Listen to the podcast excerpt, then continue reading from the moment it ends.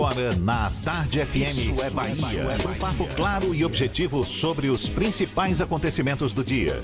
Um programa com a marca do Grupo A Tarde de Comunicação e do Bahia Notícias. Para botar tempero no começo da sua manhã. Isso é Bahia. Isso é Bahia. Apresentação: Jefferson Beltrão e Fernando Duarte. Isso é Bahia. Oferecimento: AutoSar de Veículos, seminovos com IPVA 2020 grátis. Shopping Bela Vista, segundo piso. É a Ferreira Costa na Liquida Salvador, com toda a loja em até 10 vezes sem juros. Vrízia, tudo para o seu jardim. A natureza agradece. Que maravilha! Salve, salve, bom dia! Seja bem-vindo, seja bem-vinda! Estamos começando mais um Isso é Bahia e vamos aos assuntos que são destaque nesta segunda-feira, 3 de fevereiro de 2020. Nem tudo foi festa no dia de Iemanjá. Homem morre após afogamento em praia do Rio Vermelho. Taxas de frete despencam 90% para cargas por causa do coronavírus. Rui Costa e ACM Neto participam hoje da abertura do ano, do, do ano legislativo. Proposta de emenda à Constituição que prevê mudanças na Previdência dos funcionários públicos civis do Estado agora só depende, de, só depende da promulgação da Assembleia Legislativa para entrar em vigor. Na votação de sexta-feira, teve até arma apontada para os deputados. Ministério Público decide manter recomendação de torcida única nos clássicos Bahia e Vitória. Vitória marca nos minutos finais e vence o Conquista fora de casa. Bahia leva gol também nos acréscimos e empata com o Jacuipense. São assuntos que você acompanha a partir de agora no Isso é Bahia. Programa, como sempre, recheado de informação com notícias, bate-papo e comentários para botar tempero no começo da sua manhã com a energia renovada. Junto comigo, senhor Fernando Duarte. Bom dia! Bom dia, Jefferson. Bom dia, Paulo Roberto na operação, Rodrigo Tardio e Vanessa Correia na produção. E um bom dia especial para quem está saindo de casa agora para ir trabalho, para levar os filhos para a escola. Já tem faculdade e começou as aulas? Sim, tem. Tem gente indo para a faculdade nesse exato momento. Para quem está saindo de uma jornada de trabalho, aquele velho plantão de 12 horas, o pessoal da área de saúde está bem acostumado com isso. E para quem tá tomando aquele cafezinho que o cheiro tá batendo aqui, graças a Paulo Roberto e a sua bacia de pretinho, Sejam todos muito bem-vindos a mais uma edição do Isso é Bahia. Só quero uma pontinha dessa bacia, seu Paulinho, por favor. Olha, você nos acompanha também pelas nossas redes sociais, tem o nosso aplicativo à sua disposição.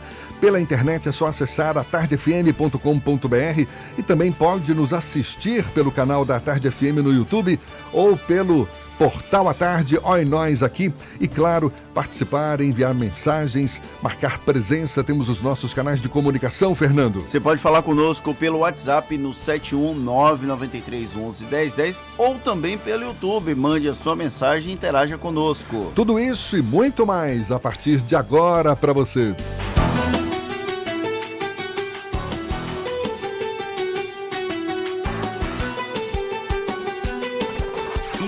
Bahia. Previsão do tempo. Previsão do tempo. Tempo. Segunda-feira, começando com tempo, ins- tempo estável, quase que sai um instável, mas não, sol no meio de algumas nuvens, pelo menos sem sinal de chuva. Não sei se vai ser assim ao longo do dia. Hoje, Letícia Rocha é quem tem as informações. Bom dia, Letícia, seja bem-vinda. Olá, Jefferson. Olá, toda a bancada. Muito bom dia para vocês. Bom dia também para o ouvinte. Ótima segunda-feira. E hoje o clima está muito favorável na capital baiana. Agora o sol brilha, mas ainda assim tem possibilidade de chuva agora pela manhã. Por isso, se você vai para o trabalho, até para a faculdade, fique atento e vá preparado. Leve seu guarda-chuva para você não ser pego desprevenido. À tarde, essas nuvens devem diminuir e à noite você tem pouca nebulosidade. Mínima de 23 graus e máxima de 32 na capital baiana. Partindo lá para a região metropolitana, você que nos escuta de Candeias, o sol brilha por aí também, mas também tem possibilidade de chuva, então fique atento. À noite, pode se preparar para fazer aquela caminhada, o céu vai ficar bem estrelado. Mínima de 22 graus e máxima de 32 em Candeias. Team Live Ultra Fibra. Nas férias, a diversão em casa está garantida. Acesse teamlive.team.com.br ou ligue para 0800 880 4141 e assine. Com você, Jefferson. Obrigado, Letícia. Aqui na Tarde FM 7 e 7. Isso é Bahia. A proposta de emenda à Constituição que prevê mudanças na Previdência dos funcionários públicos civis do Estado agora só depende de ser promulgada pela Assembleia Legislativa para entrar em vigor. Na sexta-feira, em uma sessão marcada por protestos e paralisação, os deputados estaduais aprovaram a matéria em primeiro e em segundo turno. A sessão chegou a ser interrompida após manifestantes invadirem o plenário. Os manifestantes, vestidos com camisas da Polícia Civil, quebraram a porta do plenário e jogaram ovos na direção dos parlamentares. O presidente da casa, Nelson Leal, foi atingido. E mais. Alguns policiais que estavam na manifestação apontaram armas para os deputados. O assunto é tema do comentário político de Fernando Duarte. Isso é Bahia. Política. A Tarde FM. Jefferson, eu estou desde a última sexta-feira, finalzinho da noite, tentando pensar em descrever para os nossos ouvintes o que foi aquelas cenas horríveis que a gente viu na Assembleia Legislativa do Estado da Bahia. Uma forma que eu encontrei para resumir foi chamar de teatro de absurdos. A reforma da a votação da reforma da previdência da proposta de emenda à Constituição da reforma foi uma noite esquecível na história do parlamento baiano. Com aquele prazo extremamente exíguo para o final da convocação extraordinária, os servidores estaduais conseguiram acelerar a aprovação dessa proposta, dessa PEC, após a desastrada atuação de ditos representantes de categorias. Na verdade, nós assistimos a uma sucessão de erros que causou sucessivos ataques a princípios democráticos, desde a liberdade de atuação parlamentar até o da transparência pública. O governo ele não quis dar o braço a torcer de ter feito uma convocação extraordinária em vão. Insistiu em apreciar a reforma da Previdência numa sexta-noite, algo completamente fora dos padrões para qualquer parlamento brasileiro. Quando a gente tem recordação de deputados, vereadores, deputados federais e senadores trabalhando numa sexta-noite. Eu não tenho recordação no passado recente, mas era de se esperar que os servidores usassem medidas judiciais para que os permitissem acompanhar as votações. Eles conseguiram. Até aí estava tudo dentro do razoável na democracia. Só que aí os servidores resolveram ultrapassar a linha do razoável. Primeiro, ao atingir o presidente da Assembleia Legislativa da Bahia, Nelson Leal, com um ovo durante os momentos iniciais da sessão. Ali, foi o primeiro marco de um atentado à democracia daquela fatídica noite. Ao atingir Leal, o parlamento foi atingido de uma maneira extremamente covarde. Mas, bola que segue. A reação do presidente foi a natural para qualquer ambiente sob pressão. Nelson Leal anunciou que aquele fato levaria à votação dos dois turnos ainda naquela noite. Sim, os deputados agem com o espírito de corpo e isso iria acontecer. E aí veio o que foi mais grave vindo dos servidores. Eles invadiram o plenário, agrediram um deputado estadual fisicamente e sacaram um revólver para outro. Isso tem imagens, tá? Eu não estou criando, não é relato não. Tem o vídeo circulando do momento em que um homem saca uma arma para apontar para um deputado estadual. Nada, absolutamente nada justifica esses dois episódios, que somado à ameaça de morte a um outro parlamentar, completa o segundo ataque à democracia numa sexta-feira à noite. Invadir o plenário já deveria ser algo extremamente absurdo, porém os ditos representantes dos servidores foram além, transformaram o legislativo baiano em um prelúdio de barbárie. Pode-se discordar da PEC, de, da forma como ela foi conduzida e até mesmo da aprovação do projeto, mas atacar aqueles legitimamente eleitos apenas por estarem em posições diversas da deles beira o surrealismo. Aí aparece o erro da própria Assembleia, ou seja, todo mundo errou, mas o da Assembleia, admitamos, foi um erro ligeiramente maior, ligeiramente menor, porque não colocou em risco a vida de outras pessoas. A Assembleia, ao invés de manter a transparência da votação, optou por seguir a apreciação da matéria sem a transmissão da TV Assembleia e sem a presença da imprensa. Por uma questão de segurança, justificaram. Faria até sentido se os jornalistas fossem uma ameaça, o que não era o caso. Nesse ponto, o legislativo pecou e restringiu o acompanhamento da votação, pegou muito mal. Porém, como eu falei, foi um erro muito menor do que os dois anteriores, mas não dá para ignorá-lo. Isso seria fingir que também não foi um ataque ao processo democrático. Por último, é também relevante destacar a estratégia de fazer concessões a categorias como professores e policiais militares antes da votação da PEC. Houve certo arrefecimento das mobilizações e quase provocou até um confronto entre policiais civis que estavam contra a reforma e policiais militares que foram chamados às pressas para garantir a segurança da Assembleia. Foi um trunfo importante do governo e evitou uma proporção ainda maior nos momentos tensos do último dia 31 de janeiro. Ao final, o governo aprovou os dois turnos da PEC, que a gente tinha expectativa que fosse concluída apenas essa semana, enfiando um remédio muito amargo goela abaixo dos servidores, que agora serão obrigados a rever as maneiras de protestar para evitar que a democracia fique ainda mais fragilizada pelas bandas de cá como não dá para passar uma borracha naquela ensinação patética da última semana, que nós consigamos aprender com esses erros para que eles não mais se repitam. É uma sexta-feira à noite que entrou para a história, seja pela matéria que foi aprovada, que foi votada, aprovada, a importância que ela representa, seja pelas manifestações que, como você bem disse, um atentado à democracia tudo bem você protestar contra essa ou aquela medida, isso faz parte da democracia, inclusive. Agora, apontar uma arma, jogar um ovo na cabeça do presidente da Assembleia no início das manifestações para que os ânimos acabassem ficar, ficando mais acirrados, claro que isso é questionável, isso é discutível e felizmente ou infelizmente, está aí, uma sexta-feira à noite para entrar para a história, seja pela importância da matéria que foi votada, seja por esses absurdos desse teatro do absurdo, como você bem disse. Os deputados tiveram que sair sob escolta policial. A batalhão de choque entrou na Assembleia Legislativa para conter manifestantes.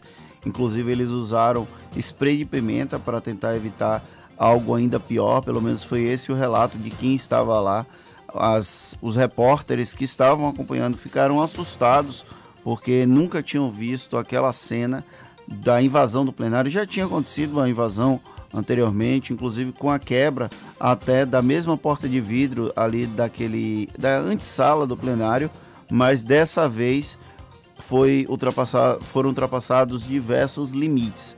A agressão física a um parlamentar legitimamente eleito, a ameaça de morte também a, esse, a um outro parlamentar e até o episódio de sacar a arma para um deputado estadual é algo que não deve passar em branco. Provavelmente a Secretaria de Segurança Pública vai dar uma resposta e essa pessoa que sacou a arma, pelo menos, ela tem que ser efetivamente punida, porque se ela sacou a arma dentro de um parlamento para tentar intimidar a atuação de um deputado estadual, imagine o que ela pode fazer fora dali, nas ruas, lidando com a população. E isso pode ser caracterizado, não sei, mas como uma tentativa de homicídio? Aí tem que Vai ver a legislativa, Exatamente. A, a parte jurídica, o judiciário para fazer isso. Bom, diante dessa reação eh, que não passa em branco, reação dos, dos servidores públicos insatisfeitos com a aprovação da matéria da reforma da Previdência na Assembleia, o governador Rui Costa certamente tem esse desafio pela frente, que é administrar esses insurgentes, assunto que você ainda vai comentar nesta edição, Fernando. Agora são 7h16. Fevereiro já a todo vapor e a abertura oficial da Assembleia Legislativa da Bahia e da Câmara Municipal de Salvador. A abertura do ano legislativo está, marcado pra, está marcada para hoje, com as participações do governador Rui Costa e do prefeito ACM Neto. O presidente da Câmara, Geraldo Júnior, vai conduzir a primeira sessão do ano no Parlamento Municipal e logo após, ACM Neto faz a leitura da mensagem do Executivo. Já o governador Rui Costa vai estar presente à sessão solene de reabertura das atividades da Assembleia Legislativa às quatro horas da tarde. Ontem, claro, foi dia de festa no Rio Vermelho. Milhares de baianos e turistas compareceram ao bairro do Rio Vermelho, aqui em Salvador, para acompanhar a festa de Iemanjá. Os fiéis e simpatizantes se reúnem no local desde a madrugada, quando os presentes para Iemanjá começam a ser depositados nos balaios que foram colocados no mar pelos pescadores. Neste ano, o cortejo, o festejo, foi reconhecido como Patrimônio Cultural de Salvador e contou inclusive com a presença ilustre de bicicleta. O nosso colega aqui de bancada, Jefferson Beltrão, resolveu cruzar o Rio Vermelho em plena tarde do dia 2 de fevereiro de bicicleta e queria estar pedalando. Não. Que queria estar pedalando o quê? Você Se você está de bicicleta, você quis- qual é a expectativa? Não, eu estava pedalando e quis ver a festa do Rio Vermelho. Claro que lá, durante a festa, eu estava empurrando a bicicleta. Até porque não tem como pedalar no meio tinha- daquela não multidão, tinha né? opção, Não tinha opção. Inclusive, eu achei ligeiramente exagerada a estimativa de um milhão de pessoas que eu ouvi na televisão ontem à noite. Tá certo, tem muita gente que vai Rio, pra festa do Rio Vermelho, mas um milhão de pessoas é bem exagerado. Um terço da população de Salvador foi até lá. Só posso te falar que estava socado aquilo ali, rapaz. Era gente para tudo quanto é lugar. E olha, infelizmente nem tudo foi festa no dia de Iemanjá. Um homem de identidade ainda não divulgada, aparentando 35 anos, morreu após se afogar ali no, na praia do Rio Vermelho. Segundo o Corpo de Bombeiros, foram realizados procedimentos para socorrer a vítima durante aproximadamente uma hora, mas o homem não resistiu. Aproximadamente uns 15 bombeiros estiveram atuando nessa ocorrência, além de homens da Salvamar. Agora são 7 e 19 na Tarde FM.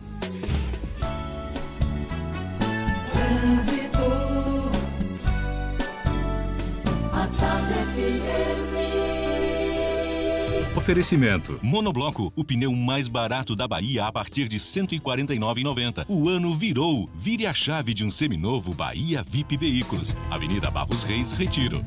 Já estamos sobrevoando a grande Salvador. Cláudia Menezes decolou agora há pouco, ainda na região de Lauro de Freitas. Novidades pra gente, Cláudia. Bom dia. Bom dia para você também, Jefferson. Bom dia especial para toda a turma do Isso é Bahia. Um bom dia de novo para você, nosso ouvinte, acompanhando aí o nosso programa Isso é Bahia. Olha, a gente está aqui agora na região do aeroporto, está acompanhando aqui essa movimentação. Por isso, se você motorista vai sair de Tinga, quer chegar na paralela, pega a Avenida Caribé. Apesar de ter reflexos aí de um carro quebrado na Caribé, mas o trânsito está melhor. A Avenida São Cristóvão está com trânsito aí bem intenso em direção à paralela nesse momento. E se você está na paralela, quer chegar no centro da cidade, já faz um corte na Orlando Gomes e pegue a orla da capital. Assim você evita passar por um trecho ali de lentidão, com trânsito bem intenso na estação Flamboyant, ali naquela imediação ali. Então tá com trânsito já com pontos de lentidão em direção à rodoviária. Assim você evita passar por lá.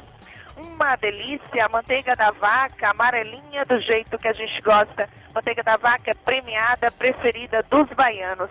Manteiga só da vaca na Bahia, só dá ela. Volto com você, Jefferson. Valeu, Cláudia. Até já. A Tarde FM de carona com quem ouve e gosta. O pedido do ex-ministro Gedel Vieira Lima de progressão de pena vai ser analisado a partir desta semana no retorno do recesso do Supremo. A gente dá os detalhes já já. E também já já um bate-papo com a coordenadora do MBA em Gestão e Tecnologia Cervejeira do Senai Sematec, Letícia Rodrigues. Para você que está aí pensando em, quem sabe, montar uma, uma fábrica de cerveja artesanal em casa mesmo com essa história da Baker. A gente vai falar mais sobre esse assunto já já. Agora, 7h21 na Tarde FM. Você está ouvindo Isso é Bahia. Ano novo, seu Volks também é na Baviera. T-Cross Sense, o mais completo da categoria por apenas 57.629 para BCD. O lançamento da Volkswagen, o T-Cross Sense, por apenas 57.629 para PCD. E ainda, auxiliamos na retirada das isenções. Vem para Baviera, ano novo, seu Volks também. Fazer parte da nova Volkswagen Vale. Baviera, Avenida ACM e Guatemi, 3340-3190. No trânsito desse sentido à vida, consulte condições. Chega a Salvador o E-Musical, um curso de teatro musical com turmas para crianças crianças, adolescentes e adultos, incluindo opção bilíngue. Início das aulas 3 e 4 de fevereiro, em parceria com a Casa Agnaldo Silva de Artes de São Paulo, de um dos maiores dramaturgos do Brasil. Aula inaugural e palestra sobre carreira artística e oportunidades no mercado de trabalho, com Georgia Freire, atriz e diretora-geral da Casa Agnaldo Silva de Arte. Vagas limitadas. Informações 35610077. Pensou em reconhecimento? Pensou Aquibeu, a única escola de inglês na Bahia recomendada pela Embaixada Americana. Pensou em excelência de ensino? Pensou Acbeu, referência em capacitação de professores de inglês da Bahia. Pensou em aumentar seu network? Pensou Acbeu, uma escola que te ajuda a se conectar com novas pessoas e com o mundo. Então não pense duas vezes. Matricule-se e aprenda com quem é a maior autoridade em inglês na Bahia. Pensou em inglês? Pensou Acbeu. 33405400. Matrículas abertas. Monobloco, o pneu mais barato da Bahia. 0800 111 7080 e a hora certa. A tarde FM 722. Você sabia que na Monobloco os pneus velhos deixados pelos clientes podem virar chachim, cadeira e até asfalto? E que a Monobloco apoia o esporte amador e a cultura? E que também na Monobloco uma parte do lucro do serviço do seu carro você pode direcionar para algumas instituições beneficentes? Não sabia? Então se ligue. Monobloco faz tudo de mecânica e tem o pneu mais barato da Bahia. Água de Meninos, Lauro de Freitas e Abrantes. 0800 111 7080. Voltamos a apresentar Isso é Bahia. Um papo claro e objetivo sobre os acontecimentos mais importantes do dia. Agora são 7h24 e a gente tem notícias que chegam da redação do portal Bahia Notícias. Lucas Arrasa, quem está a postos. Bom dia, Lucas. Bom dia, Jefferson. Bom dia para quem está nos ouvindo na manhã dessa segunda-feira. Como você já citou, Jefferson, hoje é o dia de reabertura dos trabalhos legislativos seja lá em Brasília, seja aqui na Bahia. Então não é diferente para a Câmara Municipal de Salvador e para a Assembleia Legislativa da Bahia, que retornam aos trabalhos formalmente hoje. A gente começa falando um pouquinho de como vai ser o dia na Câmara Municipal, que recebe o prefeito ACM Neto para sua tradicional mensagem. O gestor deve fazer um balanço das suas ações e falar um pouco de como deve ser sua expectativa para o ano legislativo na capital baiana hoje. É, o ano da Câmara Municipal prevê já sete vetos do prefeito a projetos de vereadores. Então não vai dar nem muito tempo para os vereadores sentirem saudade logo depois de ouvirem a mensagem do prefeito, vão ter que se debruçar aí sobre as propostas de anulação parcial ou total de projetos aprovados pelos vereadores, mas vetados pelo prefeito ACM Neto. Já a Assembleia Legislativa da Bahia esteve em trabalho durante o recesso foi convocada pelo governador Rui Costa, mas abre hoje formalmente os trabalhos para 2020. O governador Rui Costa é esperado em cerimônia pela tarde, deve também fazer um discurso de balanço da gestão e já na pauta da Assembleia, mais um projeto polêmico. No final do ano passado, o governador mandou um texto que prevê a criação de uma série de tarifas para empresas na Bahia. Um dos pontos que deve causar polêmica é a tarifa, é a aplicação de tarifa para empresas que produzem, fabricam e transportam adubo. Logo após a mensagem do governador, nos próximos dias a Alba deve começar a se debruçar sobre esse projeto. Eu sou Lucas Arraes, direto da redação do Bahia Notícias, para o Isso é Bahia. É com vocês, Jefferson Fernando. Valeu, Lucas. Muito obrigado. Agora são 7h26. Quem é que gosta de cerveja aqui? Fernando tem cara de que gosta de uma Eu cerveja. sou apaixonado por cerveja artesanal. Paulo Roberto também. Rodrigo Tardio que o diga, não é verdade? Olhe, pelo menos 20 fábricas de cerveja artesanal devem estar funcionando na Bahia este ano. É uma expectativa do Senai Cimatec. Agora, por causa dos casos de intoxicação após consumo de cervejas da Baker, que é a principal cerveja artesanal do país, muita gente ligou o sinal de alerta. Mas, afinal de contas, a cerveja artesanal corre algum risco? Está ameaçada de alguma forma?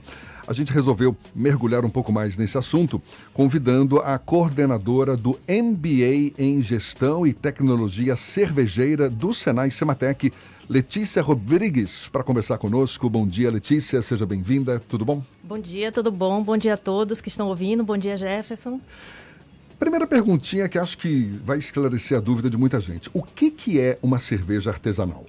Na verdade, a cerveja artesanal é uma cerveja normalmente em relação às outras cervejas que tem uma certa originalidade, regionalidade, né? Tem os estilos são bastante variados, então quando a pessoa opta por tomar uma cerveja artesanal, você vai ter uma experiência gastronômica diferente em função dessa variedade de sabores e aromas. E que pode ser tanto aquela cerveja é, industrialmente produzida, não é verdade? Como é o caso da Baker, que a gente citou aqui, lá de Belo Horizonte e tal.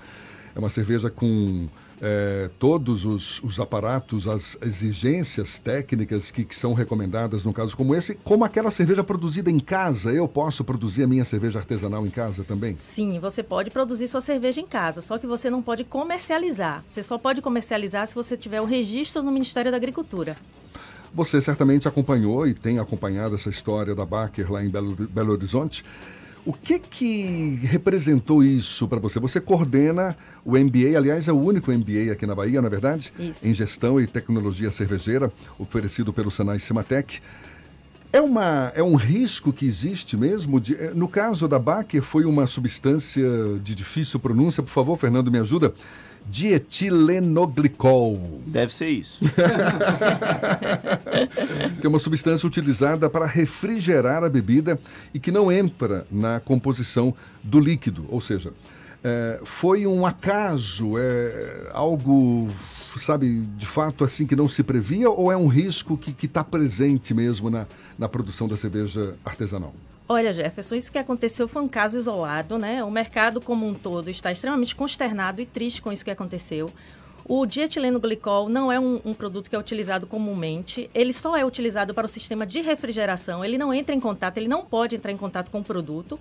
Então, existem diversas outras opções que a indústria pode utilizar para fazer refrigeração, como propileno glicol, outros glicóis, o próprio etanol, que são compostos de grau alimentício. Então, caso ocorra um vazamento, pode ser rapidamente resolvido. Então, esse dietileno glicol não é comumente utilizado nas indústrias.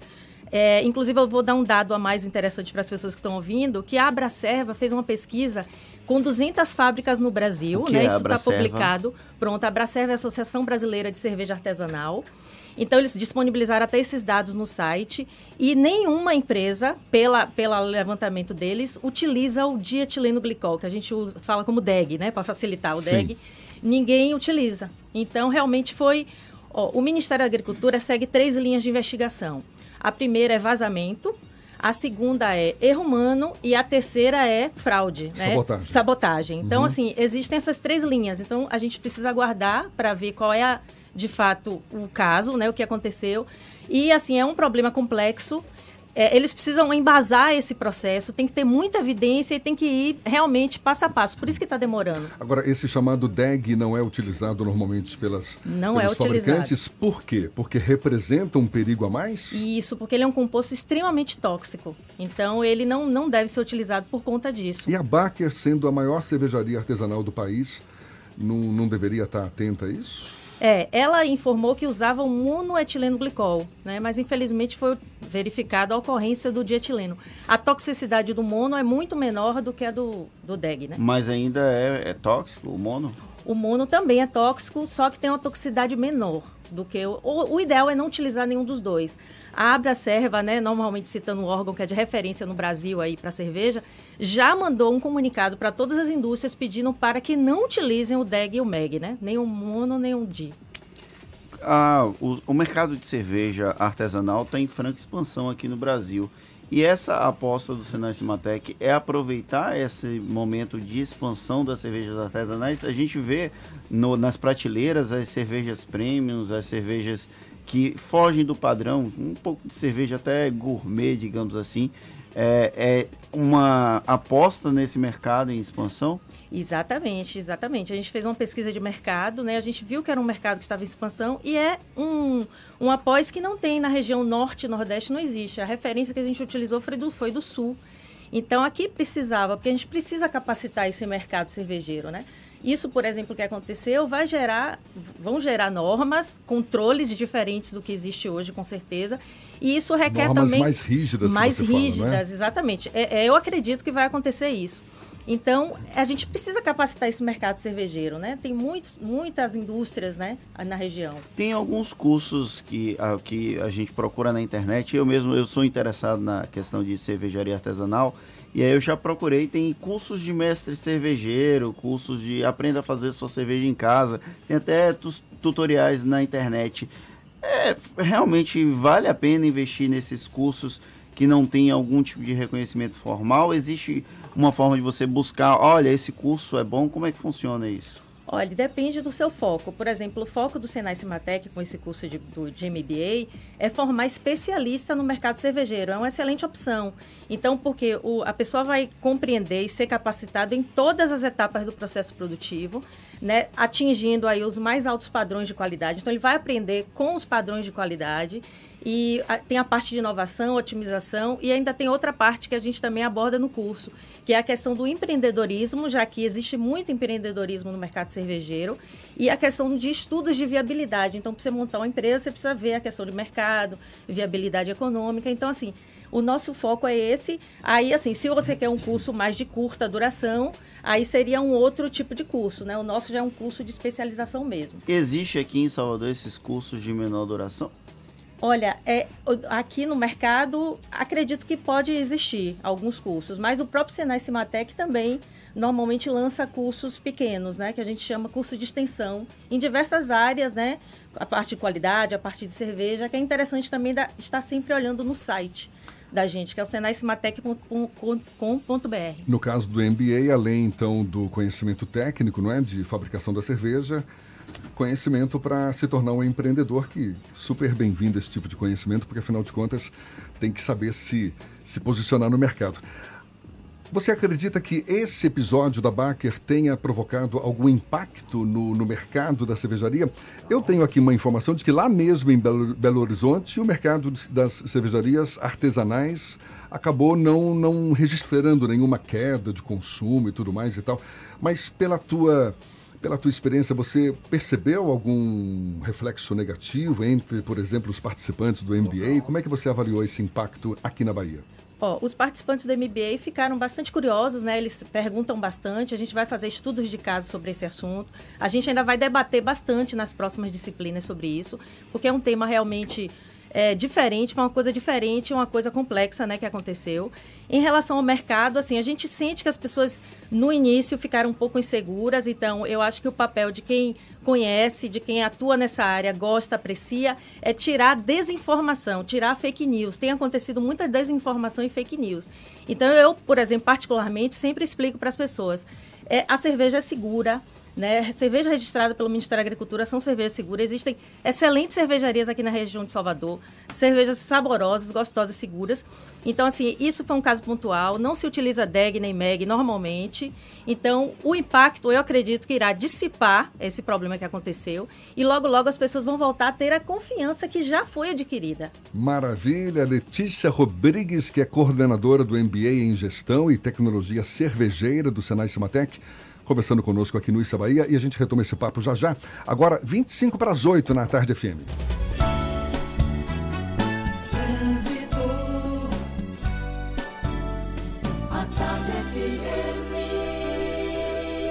Oferecimento. Monobloco, o pneu mais barato da Bahia a partir de R$ 149,90. O ano virou. Vire a chave de um seminovo Bahia VIP Veículos. Avenida Barros Reis, Retiro. Temos notícias do alto. Cláudia Menezes lá de cima, acompanhando o fluxo de veículos cá embaixo. Novidades por aí, Cláudia? Olha, Jefferson, acabo de registrar aqui um acidente, mas os reflexos, na verdade, né, desse acidente. Tem uma ambulância do SAMU aqui já no local, na via regional, sentido BR-324, aqui o trecho mais perto da BR, tá? Os veículos já estão no acostamento, foi uma batida aí, aparentemente um carro e uma moto, mas tem uma ambulância do SAMU, então é sinal de que tem gente ferida aqui no local. Inclusive o trânsito segue intenso aqui nesse trecho, mas ainda é um trecho curto, por isso se você está saindo da paralela e quer seguir para a BR-324, pela 29 de março e depois a via regional, não vou falar para você desviar o seu caminho, não, você vai encontrar só um pouquinho de lentidão, mas é um trecho bem curtinho aqui na via regional. Porto Seguro Alto, cuidar do seu carro é o nosso trabalho, mas o que importa é cuidar de você. Consulte seu corretor. Falo com você, Jefferson, novamente. Valeu, Cláudia. Obrigado. A Tarde FM de carona com quem ouve e gosta.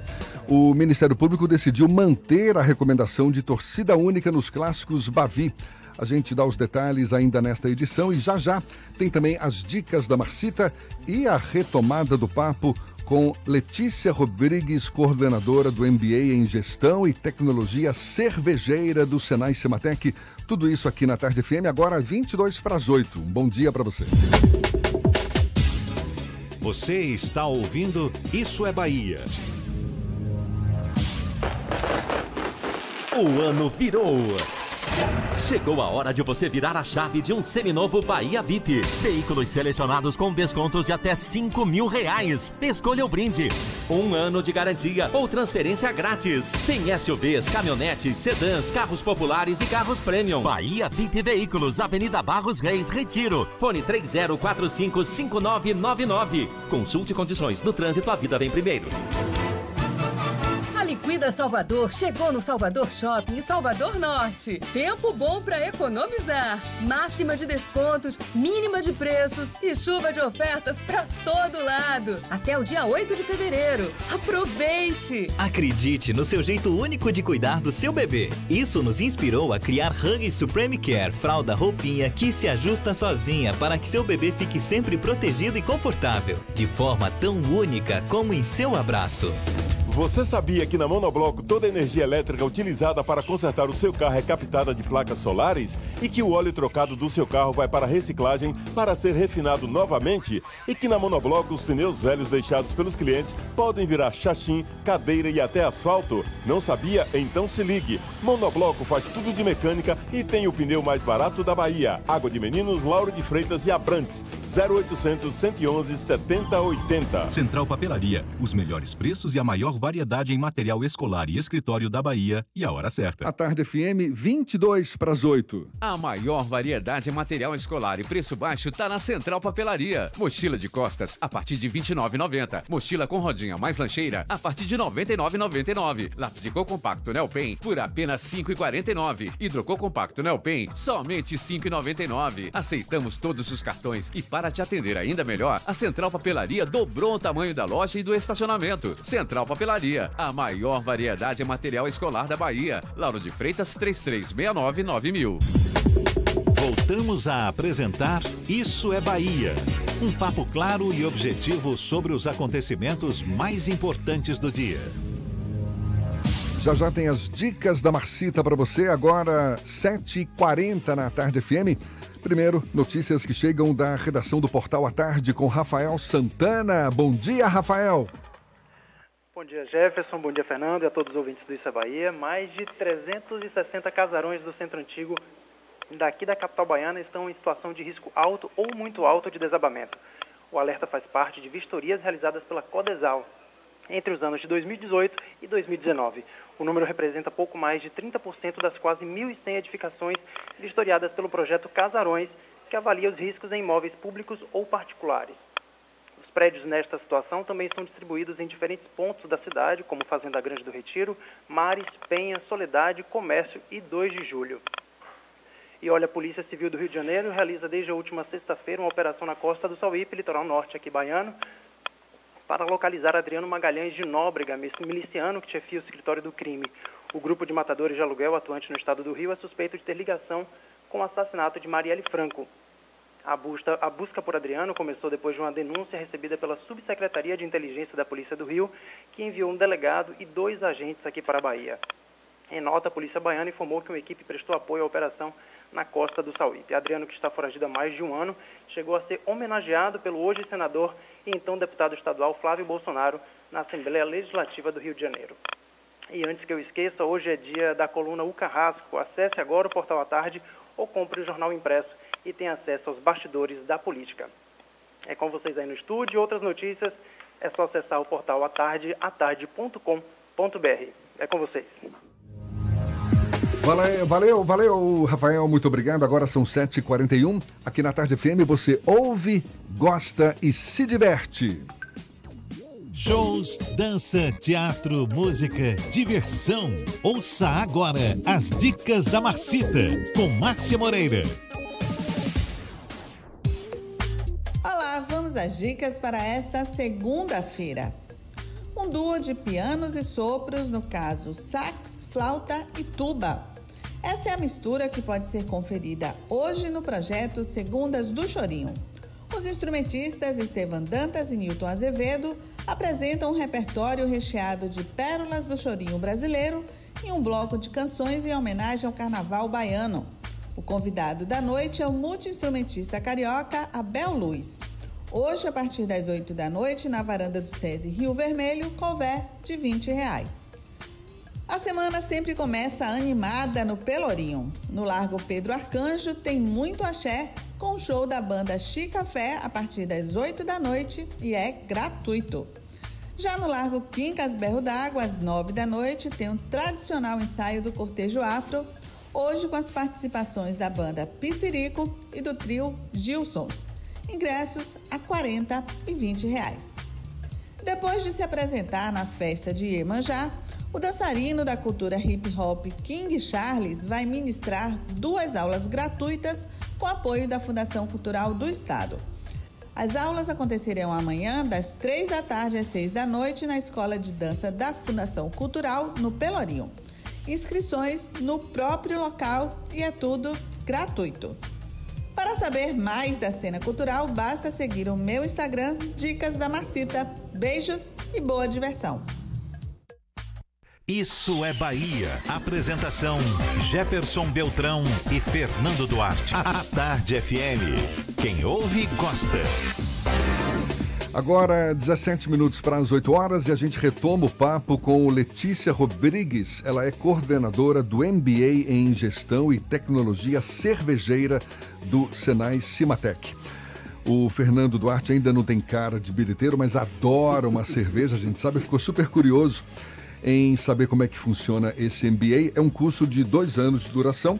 É a primeira turma que está sendo realizada nesse momento. Agora, já com inscrições abertas para a segunda turma, não é, Letícia? Exatamente. A gente já vai fazer, iniciar o processo seletivo para a próxima turma. Então, os interessados podem entrar aí no site do Cimatec, senaicimatec.com.br e já fazer sua inscrição. A gente falou no início do nosso papo hoje que pelo menos umas 20 fábricas de cerveja artesanal devem estar funcionando na Bahia este ano. É uma expectativa do próprio Senai Cimatec. Você tem ideia de quantas fábricas já existem hoje na Bahia de cerveja artesanal? Olha, existem 20 fábricas mesmo de, de cerveja artesanal aqui na Bahia. A maioria em Lauro de Freitas. É, é um polo cervejeiro, é Lauro de Freitas e é um mercado que está em expansão. Exatamente, em, em, alta expansão. Inclusive, dados aí da Bracerva dizem que o, mercado cresce 20 a 30% ao ano, em média, né? Os dados históricos dos últimos anos. Então, é um mercado que cresce muito. E o curioso é que até algumas décadas passadas aí a gente não tinha tanta opção de cerveja no mercado, não é? Eu sou do tempo só de Brahma e Antártica.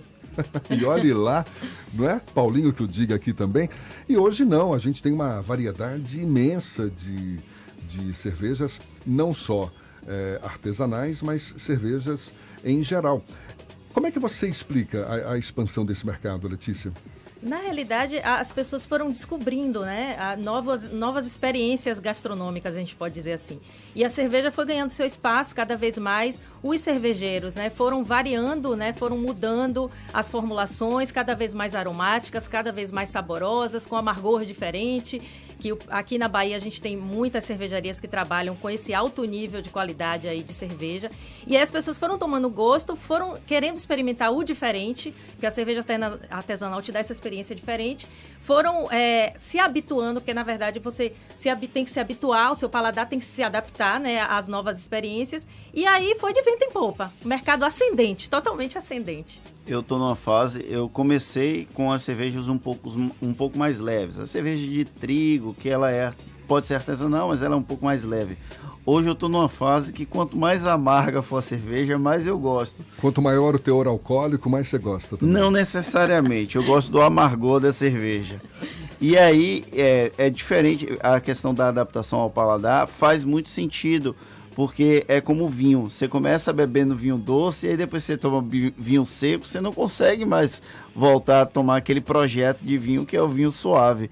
Com as cervejas, hoje para tomar uma cerveja Pilsen normal é muito difícil porque a gente já acostumou o paladar ao puro malte, a uma questão da melhor qualidade, uma melhor, um refino melhor no, no processo de fabricação da, da cerveja. Então, é, no, é, é, completamente hábito. É, Enquanto como... você não tiver o hábito, você realmente vai ter resistência. Mas a partir do momento que você cria o hábito, aí você vai longe e você passa a degustar a cerveja é e como não a Letícia beber. falou, não é? A gente tem que se habituar, não é? Exatamente. A, porque são experiências muito diferentes. Diferente. Eu também já, já tive a oportunidade de experimentar algumas artesanais. Isso aqui é cerveja? Né? Até se você se pergunta. Na, na Chapada Diamantina tem algumas cervejas artesanais também, tem, não é? Tem, tem, tem. Exatamente. São variadas as os Você falou que é Lauro de Freitas hoje que é, Hoje o polo é. O polo, mas Existem algumas experiências pelo interior do estado aí, não é? Sim, existem, existem variedades grandes e, e, é muito interessante você sentir esses novos aromas, esses novos sabores. É realmente uma experiência que marca, é marcante. Muitas vezes você correlaciona com alguma outra coisa, com algum fato, com sua infância, com né, alguma coisa. Recentemente a gente recebeu o secretário estadual da Agricultura? Não, desenvolvimento regional, regional SDR, exatamente isso. Josias Gomes. Josias Gomes sobre a, a, economia solidária, não é, em que muitos produtos do interior do estado estavam sendo expostos na Fenagro, isso. não é isso durante a Fenagro, e aí a gente foi presenteado, inclusive, com uma cerveja feita de umbu. Não é verdade? Eu já tinha tomado cerveja de umbu, ela é bem gostosa. Totalmente diferente do que a gente está acostumado isso. pelas esquinas da vida aí, não é? É por isso que eu falo que a cerveja artesanal ela carrega muito nela a questão de regionalidade. Então, essa cerveja de licuri, de umbu, então isso é característica de regionalidade mesmo, que te leva lá, né, experiências lá longe, né, com várias, vários fatos da sua vida. Quais Tem os... alguma cerveja que você goste mais? Olha, eu gosto de vários estilos. Gosto muito da cerveja de, de trigo. Gosto muito da ale, de modo geral, né? As, as, as cervejas ale. E em último caso, eu tomo Pilsen. Peraí, assim, explica aí, cervejas Zale? É, é, ale. ale, que é as ale. APA, IPA, que é, é, as cervejas com estilo mais lupulado, né? Mais encorpada. Ah, especialista em cerveja, né? Tá falando, é isso aí. Eu adoro IPAs, em geral. Isso, IPAs e APAs, né? Eu, eu gosto. Quais são os pré-requisitos para participar desse MBA no Senai Cimatec, Letícia?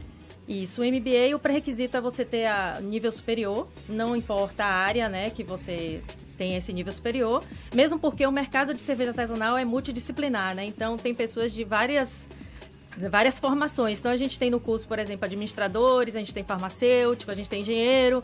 Então é um mercado que está aberto a todas as profissões. E, tá, e, e, é prático ao mesmo tempo, não é? Isso, ele é teórico e prático. A gente tem práticas de laboratório, a gente tem práticas em planta cervejeira, porque a gente tem hoje o Cimatec Park, né, que você até estava no vídeo institucional. Ah, tá lembrando que eu fui garoto propaganda Foi garoto propaganda. Exatamente, ficou maravilhoso o ah, vídeo. Obrigado. E é, lá a gente tem uma planta cervejeira, uma planta para 100, é, 100 litros de O visual produção. ajudou bastante pro vídeo ficar bonito, tá, Jefferson? Ah, eu sei que você gostou, Fernando. Obrigado, eu sei que você gostou. Então os alunos vão ter toda essa experiência prática, tanto no Cimatec Cimatec Park, quanto no próprio Senai Cimatec, quanto no Senai Dendezeiros. Peraí, né? você falou que lá tem uma, uma planta cervejeira? Isso, uma planta Está sendo que... cultivada lá no... no... Ah, não. Planta Fabril. Planta Fabril. Ai, não, mas peraí. É peraí. É segunda-feira, ok. O especialista aqui não sou eu. claro, uma planta industrial. Industrial, Uma planta industrial. Não é a planta, planta cervejeira. Falei, que planta é essa, né? Você queria uma em casa, né? Ai, ai, ai, essa não podia. Por favor, pode reservar aí para o fim de ano. De ano vai demorar muito. Então lá a gente tem realmente todas as etapas do processo. Aí lá tem desde a moagem do malte, aí passa pela etapa, etapa de braçagem ou mosturação, a gente tem o tanque lá de braçagem, a gente faz a recirculação, a filtragem desse mosto, depois ele passa para fermentação e aí tem o invase. Então a gente consegue fazer todas as etapas, só que em pequena é, capacidade, que é 100 litros, né? Mesmo porque não tem sentido eu estar fabricando altos volumes se é para o curso, né? E as pessoas gostam do que bebem? Feito lá, Sim. feita lá. Não, como o curso começou agora, a gente ainda vai estar desenvolvendo algumas formulações. eu prometo que eu aviso. Por favor, né? Coloca uma mesinha lá Isso. pra gente conhecer a planta que não é essa cultivada, pelo é, amor sim, de Deus. Sim, seria uma boa ideia também. Letícia, muito obrigado. Letícia, coordenadora do MBA em Gestão e Tecnologia Cervejeira do Senai Sematec. Letícia Rodrigues, dê só mais é, uma informação aí. As pessoas interessadas no MBA, como é que fazem para fazer o contato e tal? Pronto. As pessoas podem entrar realmente no site www.senaicimatec.com.br. É, lá é possível fazer a inscrição, tem os dados também para entrar em contato. Qualquer dúvida também, as pessoas podem se dirigir ao próprio Senai Cimatec. A gente tem lá a central de atendimento, que é lá perto da entrada mesmo dele.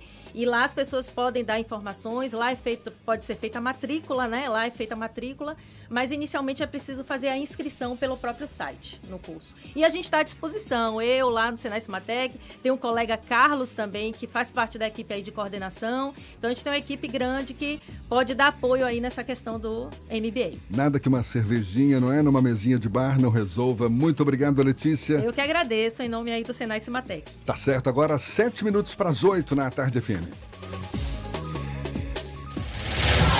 Isso é Bahia. Economia. A Tarde FM. Bom dia, Jefferson. Bom dia, Fernando. Bom dia, queridos ouvintes da Tarde FM. A bolsa voltou a operar no campo negativo na sexta-feira, com queda de 1,53%. Com isso, o índice acumulou queda de 1,63% em janeiro, fechando em 113.760 pontos.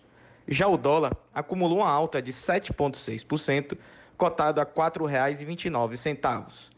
Os investidores ainda seguem atentos aos impactos do coronavírus na economia chinesa e global e continuaram vendendo ações de commodities que têm alto percentual no índice Bovespa, como Vale, Petrobras e Gerdau. Para hoje, os investidores seguem atentos às bolsas chinesas, que voltam a operar após o feriado lunar.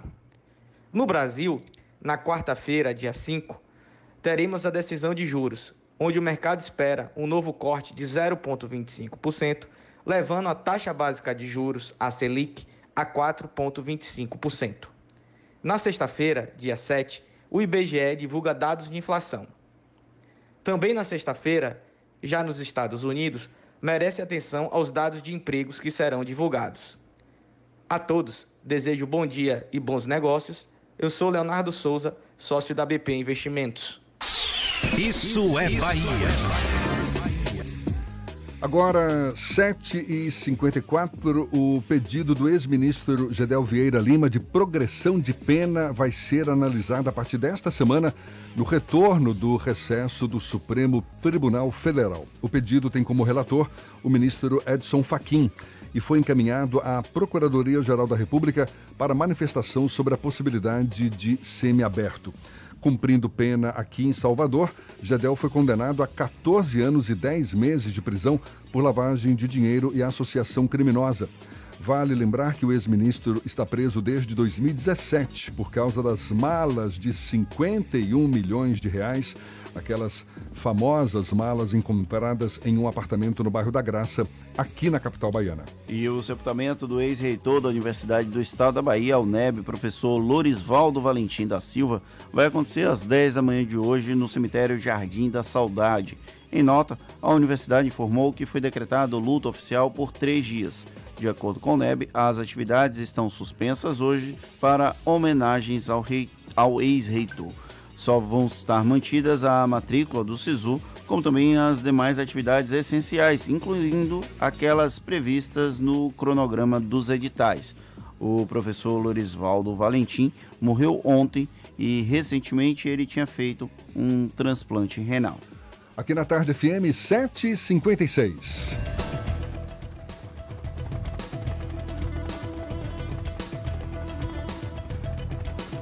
A gente vai mais uma vez lá para cima. Cláudia Menezes acompanhando os motoristas cá embaixo. Tem novidades por aí, Cláudia? Oi, Jefferson. Olha, movimento só intenso, viu? No final da paralela, em direção à rodoviária. Agora o acesso ao terminal está tranquilo nesse momento. A paralela só tem um pouco de intensidade mesmo. Se você está na Avenida Paralela agora e quer seguir para a região da rodoviária, não vai ter problemas, tá? E lá na via regional, sentido BR-324, o trecho mais perto da rodovia, onde teve um acidente, o trânsito piorou bastante, a gente passou por lá agora há pouco. Agora sim tem bastante lentidão na via regional, sentido BR. Por isso, se você está na paralela e quer acessar a BR-324 agora, está valendo mais a pena você seguir para a CIA Aeroporto. Precisando de crédito imobiliário? O consórcio Embracon tem planos para você. Acesse embracon.com.br e faça uma simulação. Embracon, porque sonhar não tem limites. Volto com você, Jefferson. Obrigado, Cláudia. A Tarde FM de carona com quem ouve e gosta. A gente faz o intervalo e volta já já para falar para toda a Bahia. Agora, 7h57 na Tarde FM.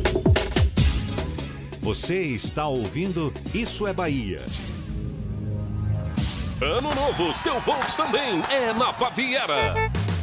Polo MPI a partir de 49.990 com taxa zero. De Cross Comfortline por 94.990 com taxa zero. E mais, seminovos com a garantia e procedência, mais IPVA e transferência grátis. Vem pra Baviera. Ano novo, seu Volks também. Fazer parte da nova Volkswagen. Fale. Baviera, Avenida ACM, Iguatemi, 3340-3020. No trânsito de sentido à vida, consulte condições. Para realizar seu sonho, vem pra Unime. Você conta com professores experientes sempre ao seu lado. Aprende na prática em laboratórios bem equipados e ainda tem condições especiais para começar a estudar agora. Aproveite e conheça os cursos de análise e desenvolvimento de sistemas e marketing digital, que foram totalmente reformulados para formar o profissional que o mercado procura. Faça já sua prova, unime.edu.br. Unime, todo dia é dia de acreditar. O carnaval já começou!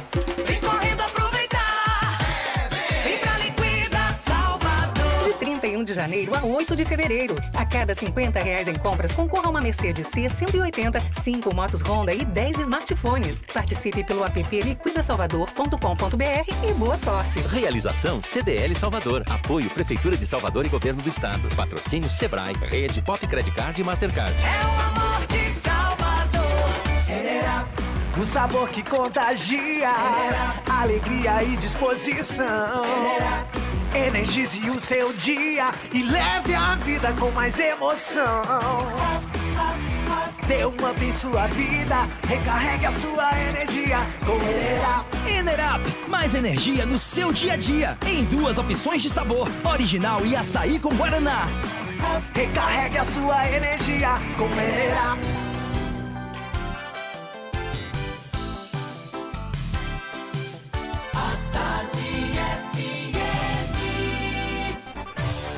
Atenção, emissoras afiliadas à Tarde FM. Em 5 segundos, isso é Bahia para todo o estado.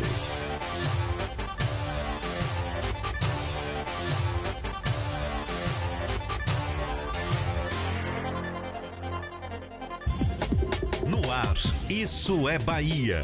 Informação com a marca do Grupo A Tarde e do Bahia Notícias. Política, segurança, saúde, cidadania. Isso é Bahia. Apresentação: Jefferson Beltrão e Fernando Duarte. A Tarde FM. Quem ouve, gosta. Que maravilha! Salve, salve, bom dia! Seja bem-vindo, seja bem-vinda. A partir de agora, Isso é Bahia, em rede com emissoras de todas as regiões do estado. E esses são assuntos em destaque nesta segunda-feira, 3 de fevereiro de 2020. Orgeto Bastos é eleito novo prefeito de Pilão Arcado, com quase 70% dos votos. Suspeito de matar motorista de aplicativo é preso em Itabuna. Ministério Público decide manter recomendação de torcida única nos clássicos Bavi. Vitória marca nos minutos finais e vence o Conquista fora de casa. Bahia leva gol também nos acréscimos e empata com o Jacuipense. Isso é Bahia, recheado de informação com notícias, bate-papo e comentários para botar tempero no começo da sua manhã. Junto comigo, senhor Fernando Duarte, neste clima de segunda-feira. Bom dia! Bom dia, Jefferson. Bom dia, Paulo Roberto na operação, Rodrigo Tardio e Vanessa Correia na produção. E um bom dia especial para as nossas queridas emissoras parceiras e afiliadas. A Itapuí FM de Tororó, Eldorado FM de Teixeira de Freitas, RB Líder FM de Rui Barbosa, Serrana Líder FM de Jacobina, Baiana FM de Itaberaba, 93 FM de Jequié, Interativa FM de Itabuna, Ativa FM de Eunápolis, Cultura FM de Paulo Afonso, Líder FM de Irecê e Cidade FM de Luiz Eduardo Magalhães. Sejam todos muito bem-vindos a mais uma edição do Isso é Bahia. A gente lembra, você nos acompanha também pelas nossas redes sociais, tem o nosso aplicativo, pela internet é só acessar atardefm.com.br. Pode nos assistir pelo canal da Tarde FM no YouTube, também pelo portal A Tarde e ainda, claro, participar, enviar suas mensagens. Temos nossos canais de comunicação. Por favor, Fernando. Você pode entrar em contato conosco pelo WhatsApp no 71993111010 ou também pelo YouTube. Mande a sua mensagem e interaja aqui comigo e com o Jefferson no estúdio. Tudo isso e muito mais a partir de agora para você.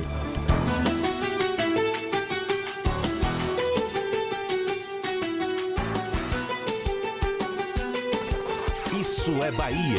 Previsão do tempo. Previsão do tempo. Previsão do tempo. A segunda-feira amanheceu com o céu parcialmente encoberto, sol no meio de nuvens. Existe possibilidade de pancadas isoladas ao longo da manhã aqui na capital. À tarde, o céu abre um pouco mais, portanto, o sol deve prevalecer. Tudo isso já foi antecipado mais cedo por Letícia Rocha. Queremos saber como vai ficar no interior do estado. Letícia, bom dia mais uma vez para você.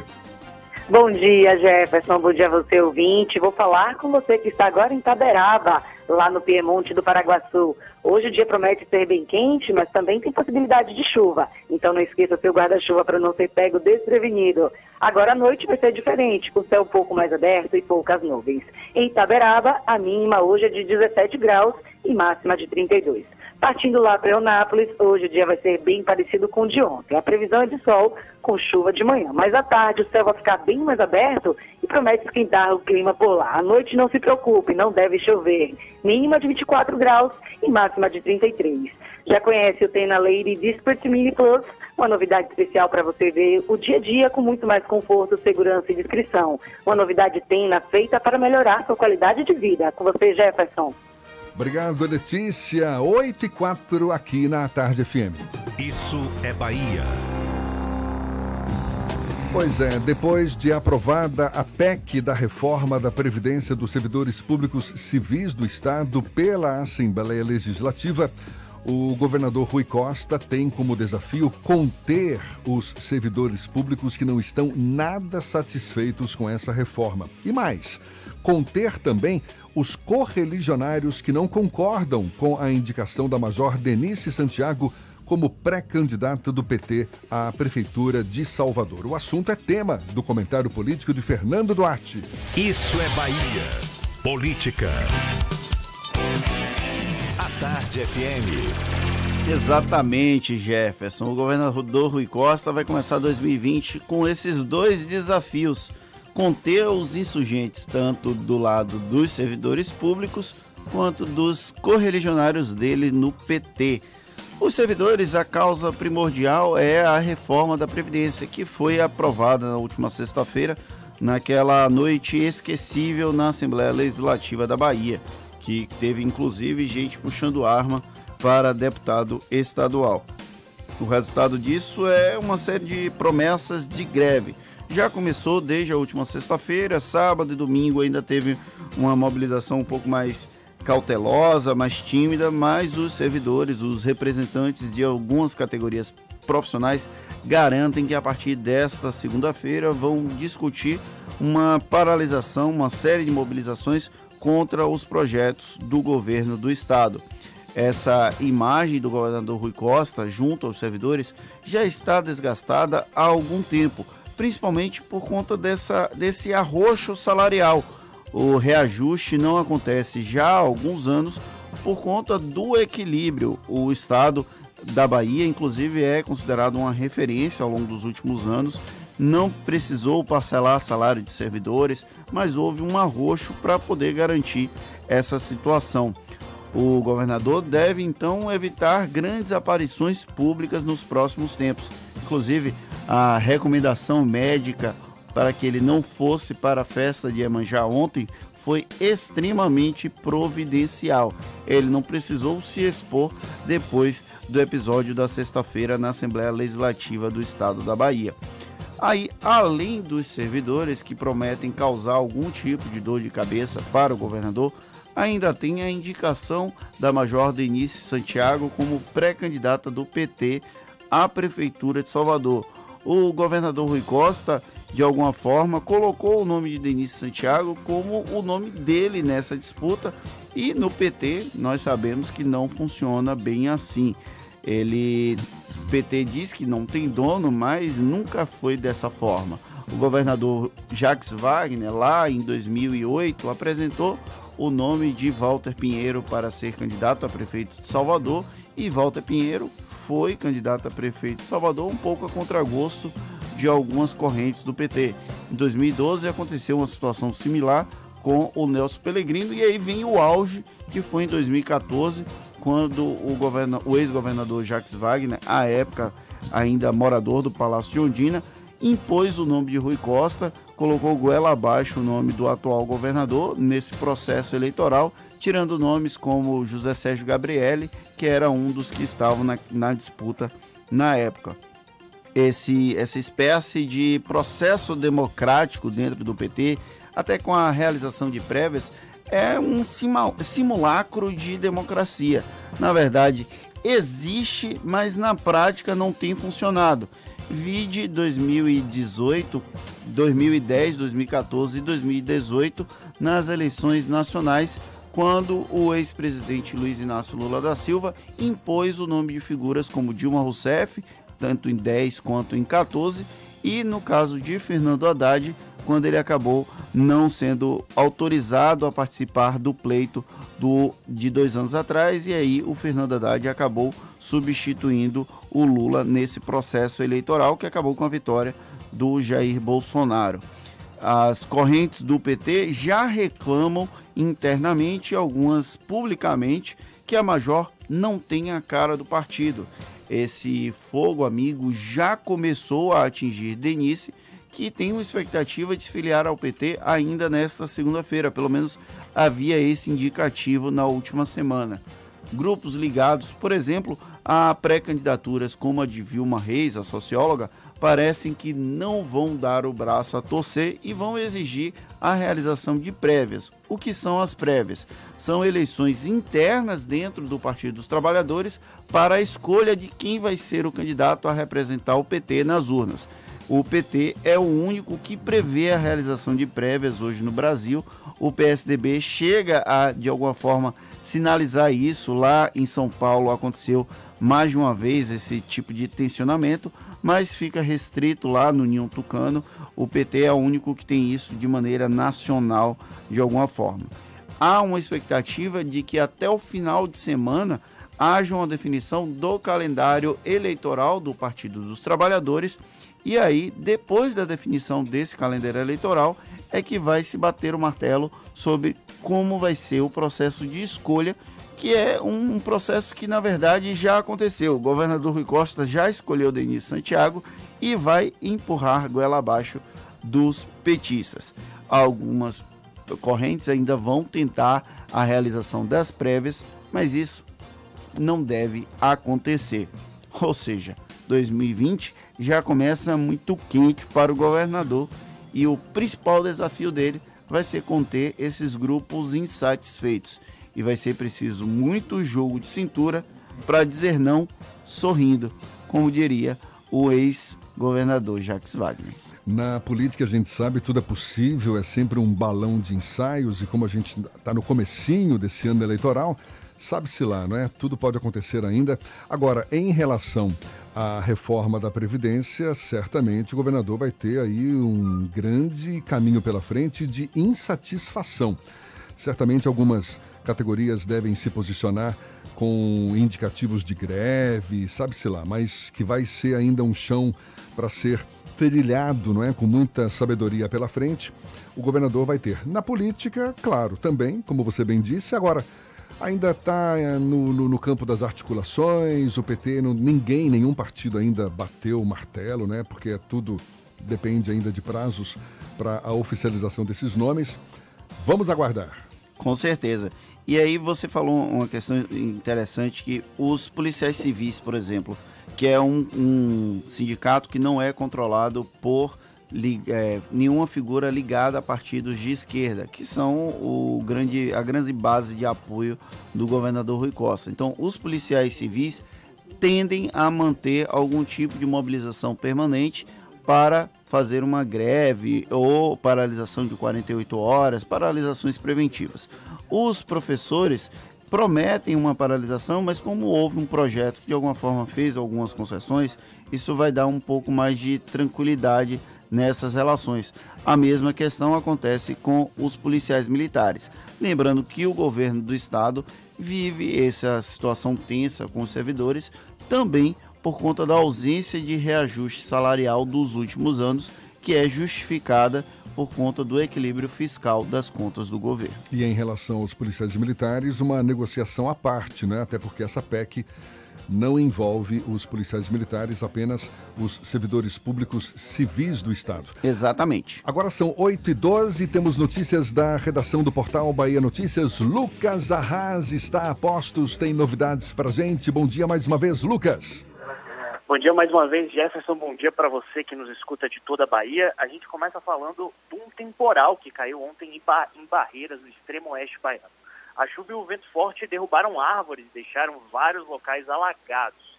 As precipitações foram registradas a partir das sete e meia da tarde, da noite, deixando algumas ruas parcialmente interditadas devido à queda de árvores.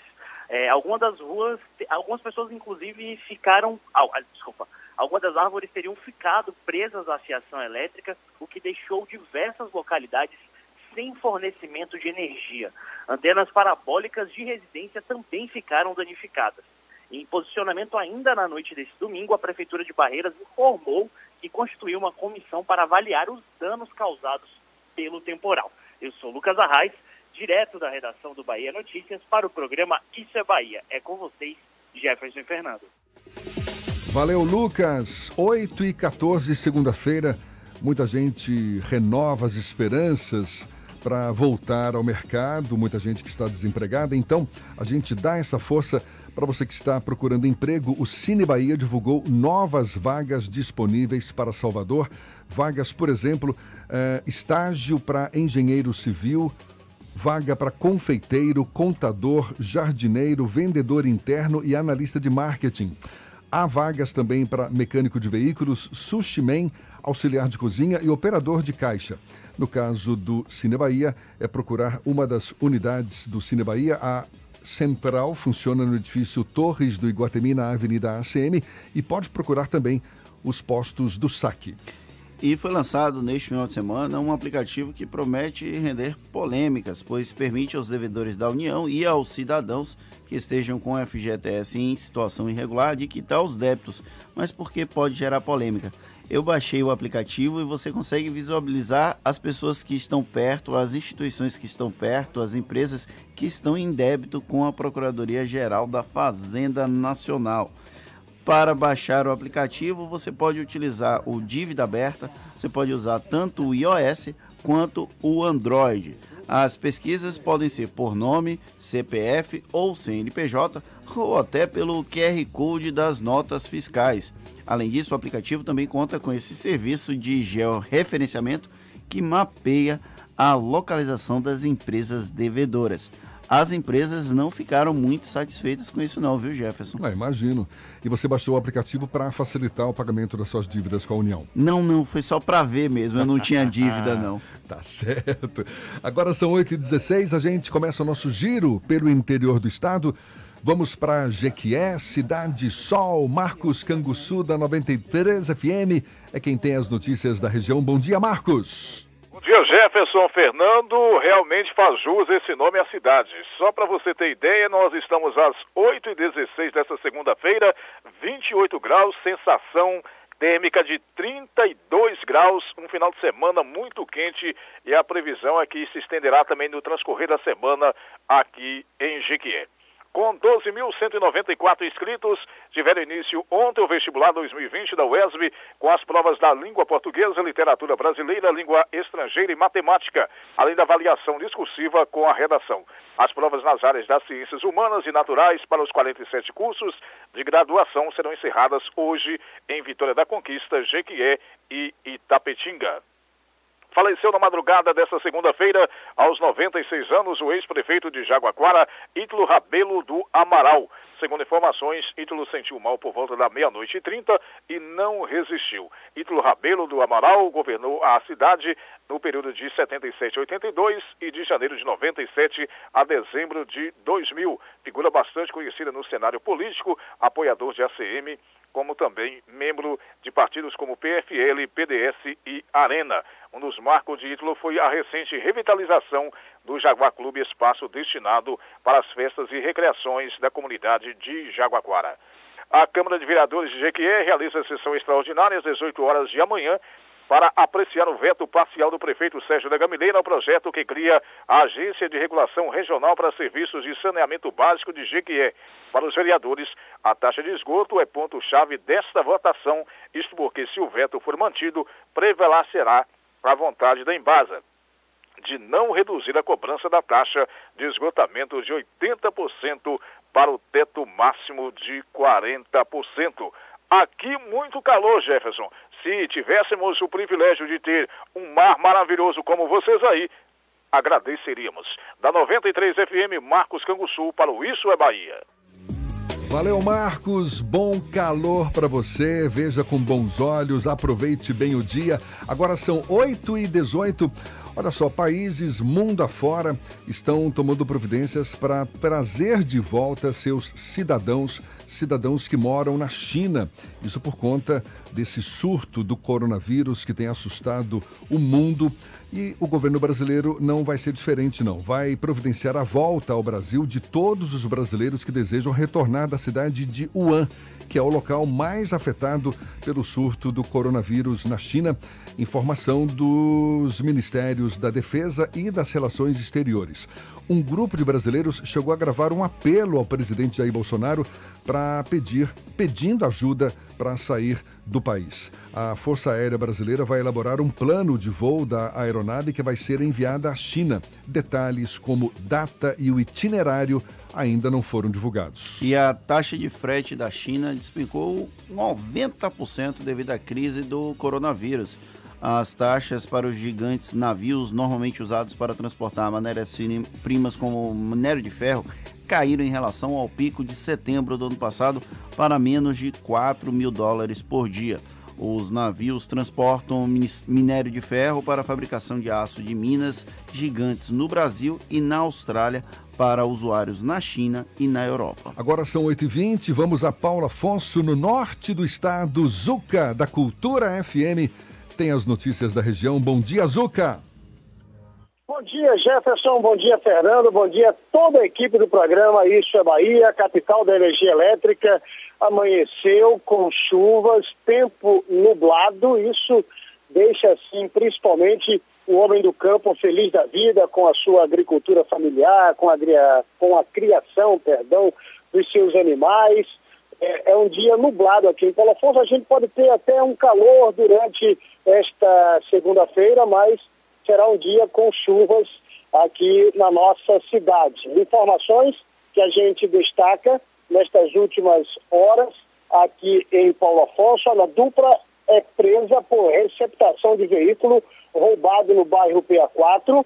Segundo informações, nestas últimas 24 horas, dois suspeitos foram presos em flagrante por receptação de carro roubado. Com a dupla também foram encontrados vários aparelhos de TV, segundo informações da PM, 20 Batalhão, com sede aqui na capital da energia elétrica, durante a realização de rondas no bairro citado, PA4, policiais avistaram um veículo em atitude suspeita e ao se aproximarem notaram que o condutor do veículo havia se abaixado no interior do carro na tentativa de não ser visto.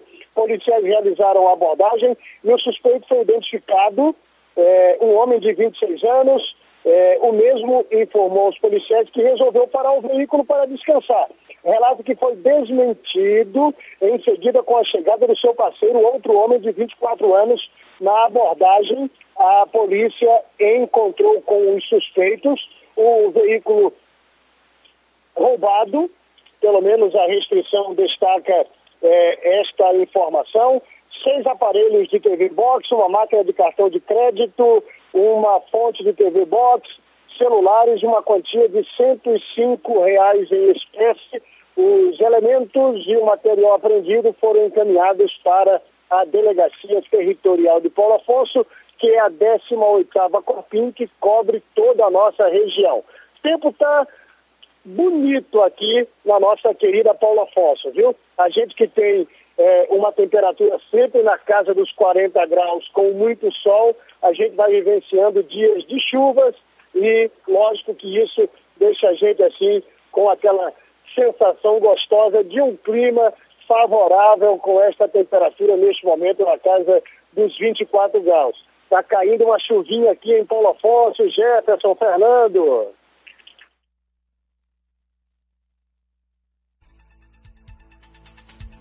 Valeu, Zuca! Aproveite bem essa segunda-feira, amigo. Muito obrigado. Agora são 8h22 e já já a gente conversa com o senador Ângelo Coronel, ele que também é pré-candidato pelo PSD à Prefeitura de Salvador. É um instante só, 8h22 na Tarde FM. Você está ouvindo Isso é Bahia. Fazer sua carreira decolar? Aproveite esta oportunidade imperdível que a Unime preparou para você. Comece a estudar agora e pague só a partir de março. Consulte condições. Na Unime, você tem apoio de professores experientes, conta com o canal Conecta, o portal de empregos exclusivo e ainda se prepara para o mercado de trabalho na prática. Essa é a hora. Faça já sua prova. unime.edu.br. Unime, todo dia é dia de acreditar. Onde chegar, aonde economizar? Onde chegar, aonde economizar? Verão em Baza, aonde economizar? Faça reuso da água sempre que possível. E lembre-se, siga as dicas de economia e use bem a água que você tem.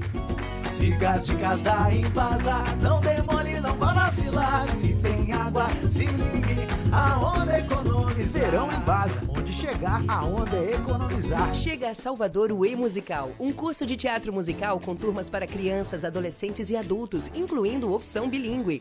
Início das aulas 3 e 4 de fevereiro, em parceria com a Casa Agnaldo Silva de Artes de São Paulo, de um dos maiores dramaturgos do Brasil. Aula inaugural e palestra sobre carreira artística e oportunidades no mercado de trabalho, com Georgia Freire, atriz e diretora-geral da Casa Agnaldo Silva de Arte. Vagas limitadas. Informações 35610077.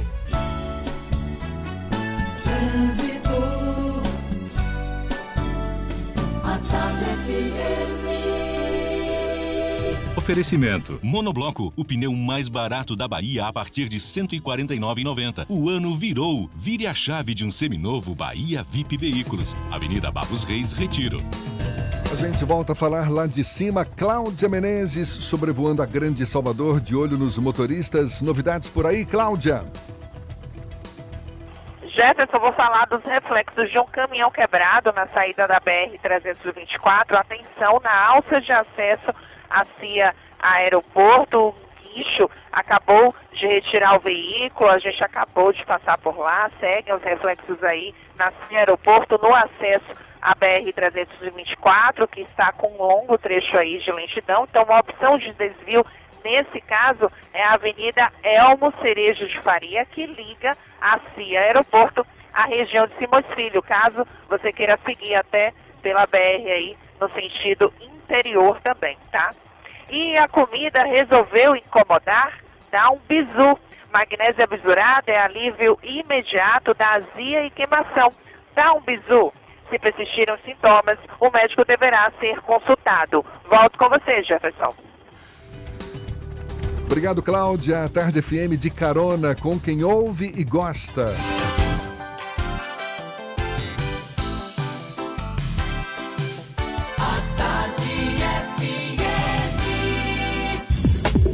Voltamos a apresentar Isso é Bahia. Um papo claro e objetivo sobre os acontecimentos mais importantes do dia. Agora, 8 Agora 8h26, ele é o pré-candidato à Prefeitura de Salvador pelo PSD e até o momento o único nome do partido com a pretensão de disputar o pleito. O senador Ângelo Coronel é nosso convidado aqui no Issa Bahia. Seja bem-vindo. Bom dia, senador. É, bom dia, Jefferson Beltrão. Bom dia, Fernando. Bom dia a todos os ouvintes da Tarde FM. É um prazer estar aqui pela primeira vez nesse programa que eu sei que é sucesso neste horário e principalmente capitaneado por um craque radiofônico que chama-se Jefferson Beltrão e comentado por esse outra revelação da mídia da Bahia, que é Fernando Duarte. À sua disposição. Aí, muito obrigado, muito obrigado. Obrigado. A gente sabe que, claro, muita gente de olho nas eleições deste ano, mas já também com os olhos voltados para 2022. O senhor está aí firme e forte na disposição de se lançar candidato pelo PSD para a Prefeitura de Salvador, mas certamente com os olhos para as eleições de 2022, inclusive convidou o governador Rui Costa para se filiar ao PSD e ser o candidato do partido para a presidência da República em 2022? É isso mesmo? Olha, o partido escolheu nosso nome, o presidente do partido, o senador Alencar, conversando com o diretório estadual, municipal do partido, eles acharam que o nome de Ângelo Coronel seria o nome é, propício para disputar as eleições em Salvador este ano. Uma eleição complicada, eleição difícil, principalmente contra é, o candidato principal, vamos assim chamar, indicado pelo atual prefeito, que faz uma boa gestão. Mas a gente não é de fugir da raia. Eu sempre digo, estou aqui pronto para enfrentar missões. Se a missão é encarar o que é estar, estou pronto para isso. Na situação de 2022, Beltrão, eu acho que está muito longe ainda. Estamos ainda com 2021 ainda nascendo a eleição. Então falar em 2022 agora é muito prematuro. E quanto à situação do convite feito ao governador Rui Costa, é que eu sinto que o PT Nacional é, não vai lhe dar o apoio. Pelo menos já está na grande mídia. Então, como o Rui é um bom gestor, nada como ele vir para o 55, para o PSD, para disputar a presidência da República. O senhor faz parte da base de apoio ao governo do ao governador Rui Costa. Como é que o senhor está vendo a disposição do governador de lançar a Major Denise Santiago como candidata do PT à Prefeitura de Salvador? Olha, eu conheço a Denise, inclusive foi uma das minhas entrevistadas quando eu fazia o programa Tete a Tete com o Coronel. Uma pessoa bem focada, uma pessoa realmente, é, pelo que a gente lê, pelo que a gente ouve, uma pessoa capaz. Eu acho que o PT tem todas as condições de lançar qualquer nome. Eu só fico assim um pouco é, solidário aos membros do PT, que estavam aí há muito tempo comendo sal, comendo poeira, no relento, e na hora que pode ter uma candidatura, eles são deixados de lado, estão pensando uma pessoa que nem do partido é filiado. O senhor chegou, inclusive, a dizer que o governador estaria discriminando as candidaturas masculinas. Olha, a partir do momento, inclusive eu fui até chamado de machista. Eu acho que talvez, Mas... talvez quem conheça a minha vida política, eu acho que sou as, eu sou uma das pessoas dessa Bahia que mais apoia a classe feminina. Principalmente para você ter uma ideia. Quem me conhece sabe, eu sou ando com Eleusa para cima e para baixo. Eleusa coordena minhas campanhas. Eleusa, você que participa da Assembleia, Beltrão, sabe, Eleusa implantou o programa Assembleia de Carinho, que foi um programa social muito comentado para o bem então eu de machista não tenho nada, muito pelo contrário. Eu, se brincar, sou até feminista. Mas o senhor acha que pegou mal essa declaração? Olha, não é questão, porque a partir do momento que o governador diz que Salvador precisa de uma mãe, então significa que os pré-candidatos da base dele, do sexo masculino, na, na concepção de Rui, já estão isolados. Porque se ele chega e fala, olha, Denise é uma boa pessoa, é, tudo bem, não estou discordando. Mas quando ele fala Salvador agora quer uma situação maternal, quer uma mãe. Então o que, acontece? Bacelar está fora, Coronel está fora, Niltinho está fora, Isidoro está fora, porque ele só quer uma mãe. Então os pais estão literalmente é, alijados do processo. Fernando. Deputado, deputado o, o, força do hábito ainda, desculpa, senador Ângelo Coronel. Mas eu sou eterno deputado. Foram sete mandatos, com certeza. É, foi um período da minha vida muito positivo graças a Deus. Pode me chamar de deputado que não me incomoda. E no o... último deles, presidente da Assembleia da Legislativa Assembleia. da Bahia. O... Há uma série de conversas que o senhor fez com o PP, o Progressistas, né, com o deputado Niltinho e também com o Bacelar do Podemos. Existe uma chance forte desse grupo de partidos saírem coesos juntos nessa disputa eleitoral de 2020 aqui em Salvador, já que o próprio governador e também o ex-governador Jacques Wagner deu indicativos que uma candidatura de centro-direita dentro da base aliada é bem-vinda nesse processo eleitoral aqui da capital baiana? Olha, nós temos conversas com o PP e com o Podemos, tanto com os presidentes João Leão e o próprio Bacelar, que é presidente também pré-candidato, e também com o pré-candidato Niltinho. Fizemos, selamos um acordo. Aquele que tiver melhor condições até as convenções será o candidato desse, desse, desses três partidos. Hoje mesmo, daqui a quando eu sair desse programa, estaremos conversando com a deputada Olívia Santana para tentar colocar também o PCdoB é, nesse mesmo agrupamento. Porque se eles estão querendo colocar uma candidatura do PT, candidatura própria, natural, normal, e temos a candidatura também do Sargento Isidório, só que esse agrupamento, no caso o PP, PSD e o Podemos, resolveu se unir, independente da vontade ou do querer de qualquer cacique político. Isso é uma espécie de racha na base aliada do governador ou vocês preferem tratar como uma divergência entre aliados? Não, não é nenhum racha. Muito pelo contrário, eu acho que é, cada grupo desse tem mais uma matiz partidária, olha, um, viés político diferente. Por exemplo, o meu viés político não é o mesmo viés político, é, vamos supor, do, do PCdoB, eles são mais à esquerda, eu já sou mais de centro. A mesma coisa é Bacelar, a mesma coisa é Niltinho. Então, na verdade, é, é até uma maneira de deixar para o eleitor de Salvador várias opções. Eu acho que o eleitor de Salvador tem que ter a opção de votar ou no candidato do prefeito, ou no candidato deste agrupamento do PSD-PP com Podemos, ou no PT, ou no PCdoB. Então é bom que vai ter aí para todo gosto de candidatura esse ano. Então o senhor defende essa questão, a tese das múltiplas candidaturas, também para forçar uma espécie de segundo turno, já que o candidato do prefeito Assemineto é considerado um dos favoritos nesse pleito? Olha, Fernando, Jefferson e ouvintes da Tarde FM, essa questão de forçar segundo turno, não, isso é muito relativo.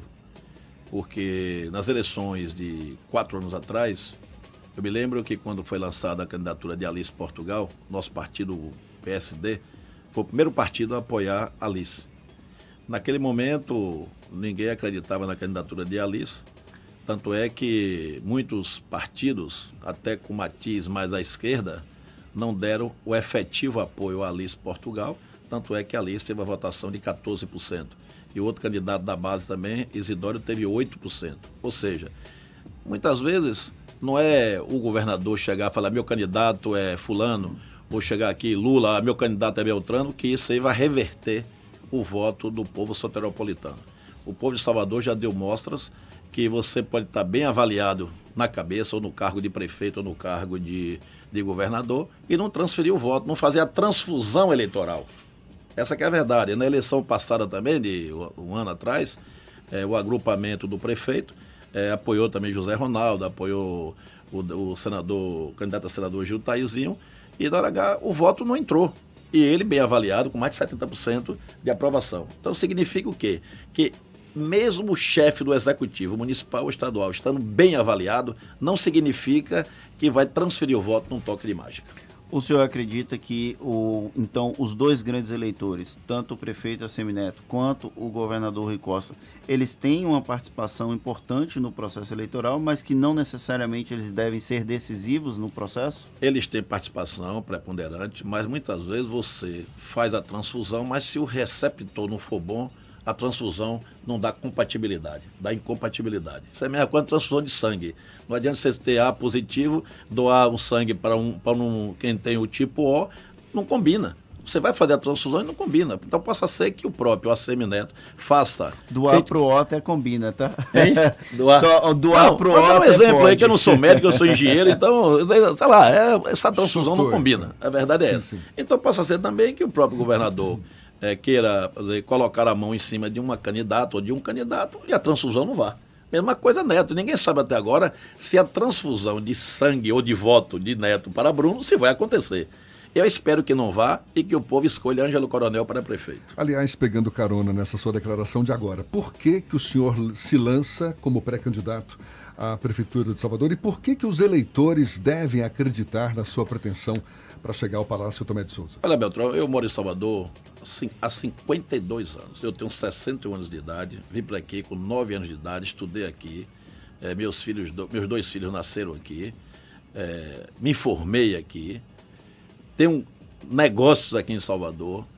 Então, Salvador é a cidade que eu não nasci, mas escolhi para viver. O senhor é de é Coração aqui, de Maria? É, eu sou natural de Coração de Maria, quando eu fui prefeito em 88 a 92. E como é que eu escolhi para viver?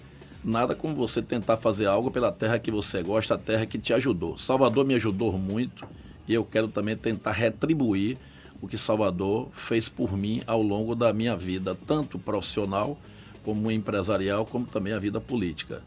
É evidente que eu conheço Salvador, apesar que o prefeito Neto disse que eu não conheço Salvador, que eu só conheço Coração de Maria e uma parte ali de Lauro de Freitas.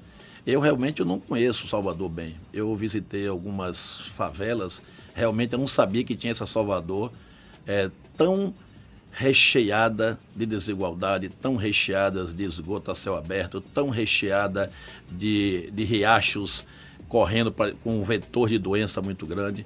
Eu não conhecia Salvador, que não tem uma cobertura da saúde bucal, só é atendido hoje, 13% da população de Salvador hoje é atendida pela saúde bucal. Eu não sabia de Salvador, só é atendido por 25% dos postos de saúde é, da família, os famosos PSFs. Eu não, eu não conhecia essa Salvador. Eu imaginava que Salvador fosse realmente a, a Salvador bonita, a Salvador da Barra, a Salvador da Pituba, a Salvador da Orla a Salvador do Centro de Convenções, que realmente ficou linda, ficou bonita. Eu quero aplaudir até o prefeito por isso. Mas também tem um outro lado de Salvador que eu não conhecia e comecei a conhecer, porque se realmente nas minhas poucas andanças que fiz achasse e visse que Salvador realmente estava 100%, eu ia dizer, ó, vou retirar minha candidatura que não tenho o que fazer, que Salvador está toda pronta. E o que eu vi é uma Salvador com muita carência. E o senhor tem ouvido a população de Salvador nesses seus contatos, nessas suas andanças por aí? Tem identificado? O senhor poderia, por exemplo, elencar quais são os principais anseios da população de Salvador neste momento? Eu vou deixar uma pergunta aqui para o pessoal da prefeitura. Favela do Osório, após a Baixa de Quintas. Eu visitei, por exemplo, e me constrangeu.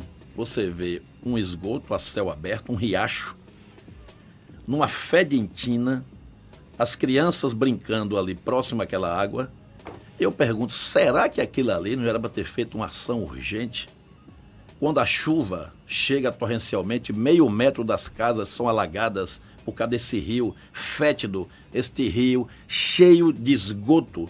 Então eu pergunto, eu vi esse povo lá, o povo disse, olha, a última vez que estiveram aqui, disse que iam fazer, iam fazer, já tem sete anos, não foi feito. Então a gente vê essas coisas e começa a ver o seguinte, que falar, falar, mostrar o que é bonito é bom, mas ninguém quer mostrar o que é negativo, o que é feio. Claro, isso é, um, isso é até, posso até falar que isso já é uma praxe da maioria dos políticos brasileiros. Você quer mostrar o que é bom e esconde debaixo do tapete o que é ruim. Então eu não estou aqui para falar mal do prefeito, até meu amigo pessoal. É, o Bruno Reis também é meu amigo pessoal. Agora, eu quero fazer o contraponto. Eu quero trabalhar pela Salvador que estão com os olhos vedados, não pela Salvador que estão com os olhos abertos que são as salvadores dos lugares pitorescos, dos lugares bonitos que estão por aí na mídia baiana. Só corrigir a informação, realmente A não pode doar para O. É o O que pode doar para o A, o senador estava certo.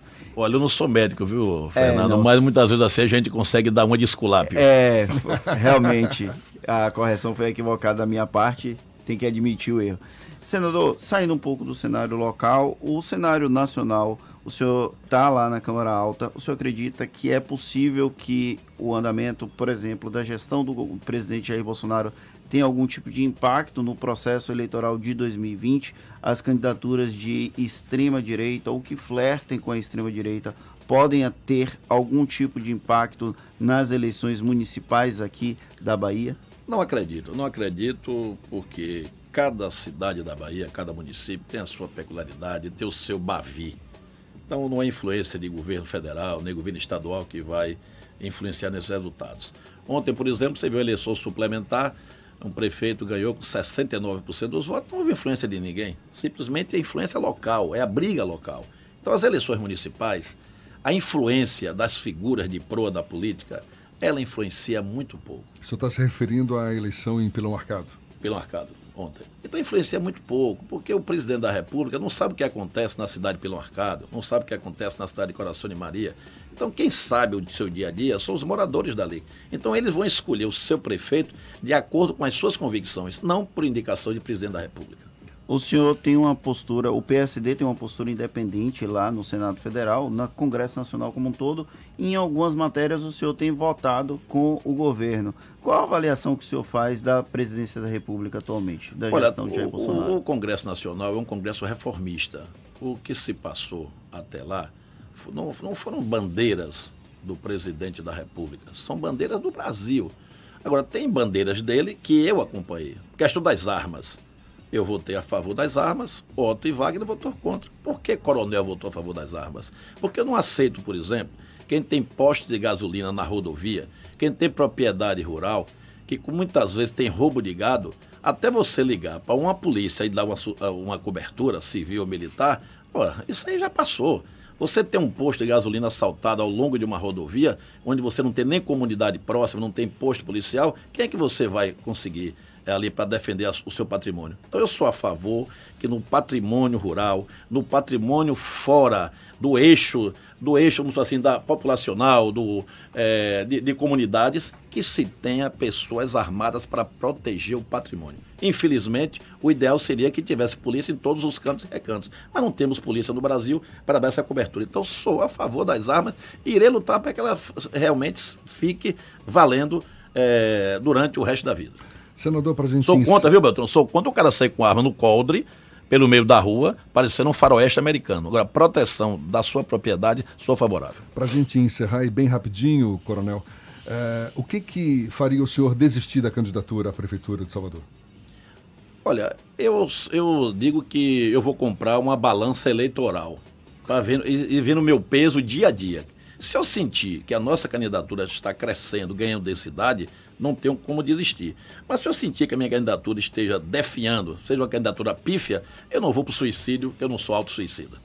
Senador Ângelo Coronel, pré-candidato pelo PSD à Prefeitura de Salvador, conversando conosco aqui no Isso é Bahia. Muito obrigado e um bom dia para o senhor. Obrigado a você, Beltrão. Obrigado a você, Fernando. Obrigado aos ouvintes da Tarde FM, essa FM que é xodó da Bahia. Muito obrigado. A gente lembra que esse bate-papo, assim como todas as entrevistas ao longo do Isso é Bahia, você pode ouvir ou assistir de novo nos canais da Tarde FM no YouTube, também no Spotify, no iTunes e no Deezer. Agora, 8h44 na Tarde FM. Você está ouvindo Isso é Bahia. E atenção, chega uma nova Chevrolet. Colômbia atrai clientes. Melhores preços. Condição facilitada. Já virou notícia? Colômbia, a Chevrolet que mais cresce em Salvador. Realize o sonho do seu carro zero de forma planejada com o consórcio Colúmbia. Parcelas reduzidas, até 84 meses para pagar. Sorteios mensais. Alto índice de contemplação. Colúmbia Chevrolet. Avenida Luiz Eduardo 3404 2020. Consulte condições. No trânsito desse vida. O sabor que contagia, alegria e disposição. Energize o seu dia e leve a vida com mais emoção. Dê um up em sua vida, recarregue a sua energia com Enerap. Enerap, mais energia no seu dia a dia. Em duas opções de sabor, original e açaí com guaraná. Recarregue a sua energia com Enerap. Mauricéia, Mauricéia. Um frango bom é boa ideia, é leve é delicioso, nutritivo e mais saboroso. Eu super indico esse frango frito, assado ou cozido num prato gourmet. É mais proteína pra oferecer, Mauricéia combina com você. Mauricéia, Mauricéia, esse frango dá show na plateia. Mauricéia, Mauricéia, um frango bom é boa ideia. Mauricéia, Mauricéia, muito mais frango. Voltamos a apresentar Isso é Bahia. Um papo claro e objetivo sobre os acontecimentos mais importantes do dia. Agora 8h46 e a gente tem notícias mais uma vez da redação do Portal à Tarde com Rafael Santana. Bom dia, Rafael. Bom dia, Jefferson Fernando, agora falando para toda a Bahia. A PEC, proposta de emenda à Constituição 159, que trata da reforma da Previdência Social dos servidores públicos do Estado da Bahia, já está valendo. O texto foi aprovado sob protestos na última sexta-feira pelo plenário da Assembleia Legislativa e promulgado pelo presidente da Casa, o deputado Nelson Leal, do PP. A promulgação foi publicada na edição de sábado do Diário Oficial do Legislativo. E ontem, durante a festa de Iemanjá, no Rio, no Rio Vermelho, representantes de diversos sindicatos e entidades de classe fizeram um protesto contra a aprovação da PEC. Olha, um alívio para os brasileiros que vivem na província de Wuhan, na China, epicentro da disseminação do coronavírus, que já matou mais de 300 pessoas. O Ministério das Relações Exteriores e o Ministério da Defesa anunciaram que o governo adota todas as medidas para trazer estes cidadãos de volta ao país. Devem ser trazidos todos que estão naquela região e que manifestaram desejo de retornar ao Brasil. É assim que chegarem ao país, eles devem ser submetidos à quarentena. Por aqui, o Ministério da Saúde está investigando ao menos 16 casos suspeitos da doença, mas até agora nenhum foi confirmado. Estas e outras notícias você acompanha no portal à tarde, o endereço você já sabe é atarde.com.br. Jefferson, com você. Obrigado, Rafael. 8h47, a geração de energia por fonte eólica e solar fotovoltaica na Bahia no ano passado cresceu em relação a 2018. Segundo a Secretaria de Desenvolvimento Econômico da Bahia, a fonte eólica no estado aumentou mais de 50% e a fotovoltaica mais de 70%.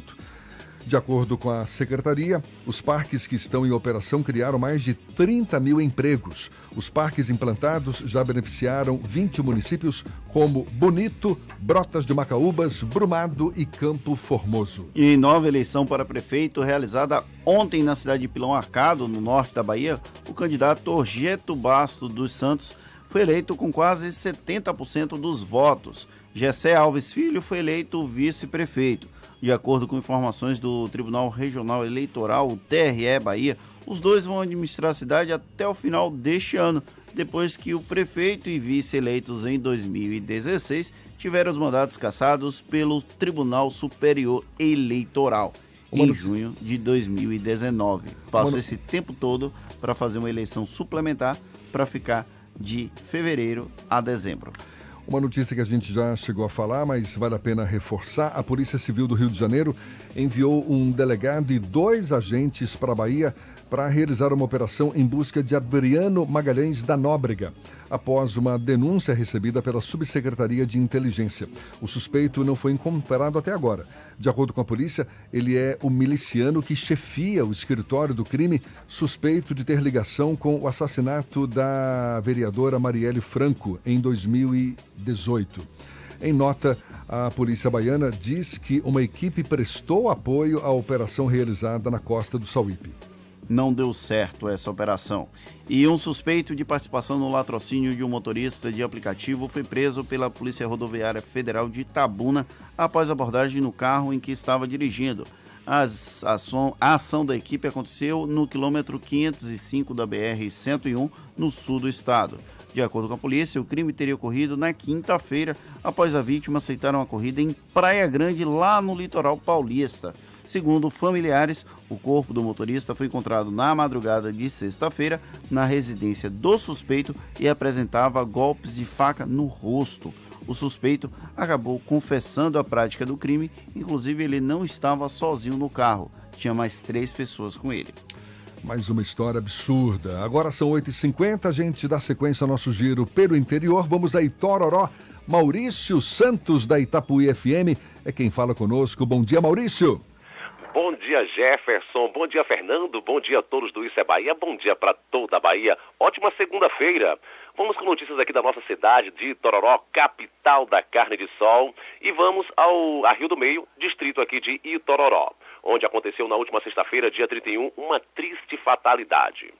Motorista dá ré no carro que atropela e mata idosa. Uma fatalidade acometeu o distrito de Rio do Meio na tarde da última sexta-feira, dia 31, após o motorista de um veículo Volkswagen Gol atropelar e matar uma idosa identificada como Dona Valdelice. Segundo informações colhidas no local, o motorista não notou que Dona Valdelice caminhava na rua, saindo de sua residência e acabou atropelando a idosa em cheio. O SAMU foi chamado, realizou o atendimento, encaminhou Dona Valdelice para o hospital, mas infelizmente ela acabou vindo a óbito. Jefferson Fernando, a polícia fará a investigação dos fatos. É, foram notícias aqui da nossa região, da nossa cidade de Tororó, a capital da carne de sol. Eu sou Maurício Santos, falando aqui da Rádio Itapuí. Agora é com vocês. Bom dia. Valeu, Maurício. E a gente fala agora de futebol. Um empate com um gostinho de derrota para o Bahia. Afinal de contas, o time cedeu o empate ontem aos 46 minutos do segundo tempo diante da Jacuipense.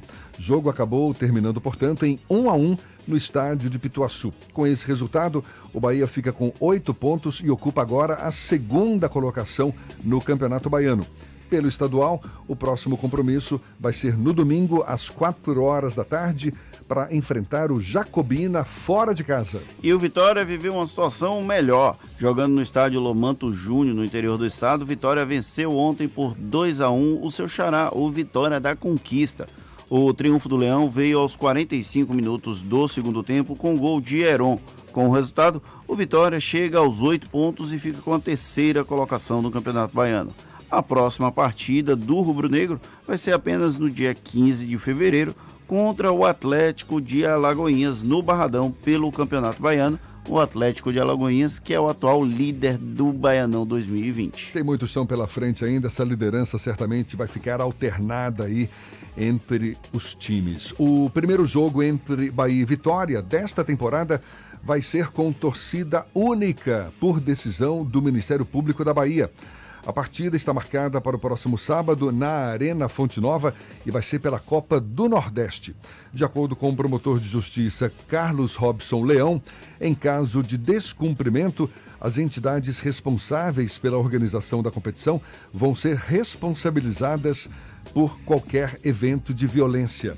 Vale lembrar que a decisão de torcida única é válida apenas para os clássicos Bavi. Agora, sete minutos para as nove, temos mais uma participação que vem do interior do estado. Vamos para Luiz Eduardo Magalhães, J. Alves, da Cidade FM. Bom dia, Jota. Bom dia, Jefferson, Fernando, equipe ouvintes do Isso é Bahia. A partir de agora, destacaremos as principais notícias do Oeste Baiano, diretamente da capital do agronegócio. Fato bárbaro, criança de quatro anos sofre tentativa de estupro pelo avô materno aqui em Luiz Eduardo Magalhães. Na tarde de sábado, deu entrada na unidade de pronto atendimento UPA uma criança de apenas quatro anos, acompanhada da mãe para ser avaliada. Segundo informações da mãe, a criança vinha reclamando de dores vaginal há uma semana. De acordo com relatos, a mãe da criança teria saído para ir ao salão, deixando sua filha de quatro anos e outra de 16 anos com o seu pai, o avô das crianças. No momento que retornou, flagrou seu pai em cima da sua filha de 4 anos. O homem de 67 anos, avô da criança, acusado do crime, foi apresentado no Distrito Integrado de Segurança Pública de ZEP para a tomada das medidas cabíveis. Em Barreiras, a polícia militar recuperou o caminhão e descobriu o desmanche de veículos.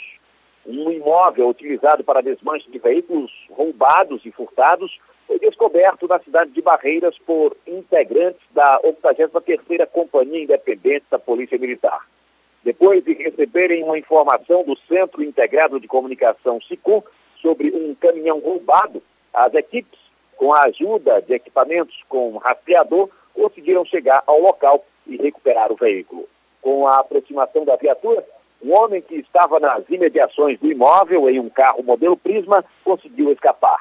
No galpão, os policiais, além do veículo que o SICOM havia sinalizado, também localiza localizaram diversos carros em estado de desmanche. E por aqui encerro minha participação, desejando a todos uma ótima segunda-feira e uma excelente semana. Eu sou o J. Alves, da Rádio Cidade FM de Luiz Eduardo Magalhães, para o Isso é Bahia.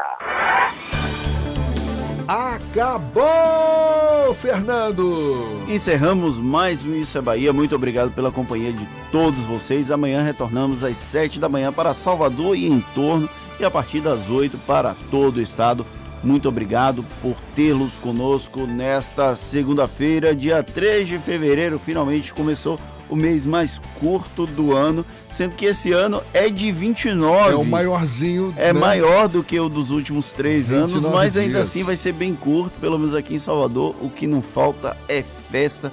Mas bola que segue, amanhã nos vemos às 7 da manhã. Um grande abraço. Arregace as mangas, amarre as calças. Olhe, segunda-feira, muitos estão pela frente ainda. A semana está só começando, portanto, aproveite bem o dia. Amanhã tem mais. Muito obrigado pela parceria, pela confiança, pela pelo compromisso de estar junto conosco. É isso aí. Amanhã tem mais então. Tchau, tchau. Tchau, tchau. Tchau, tchau.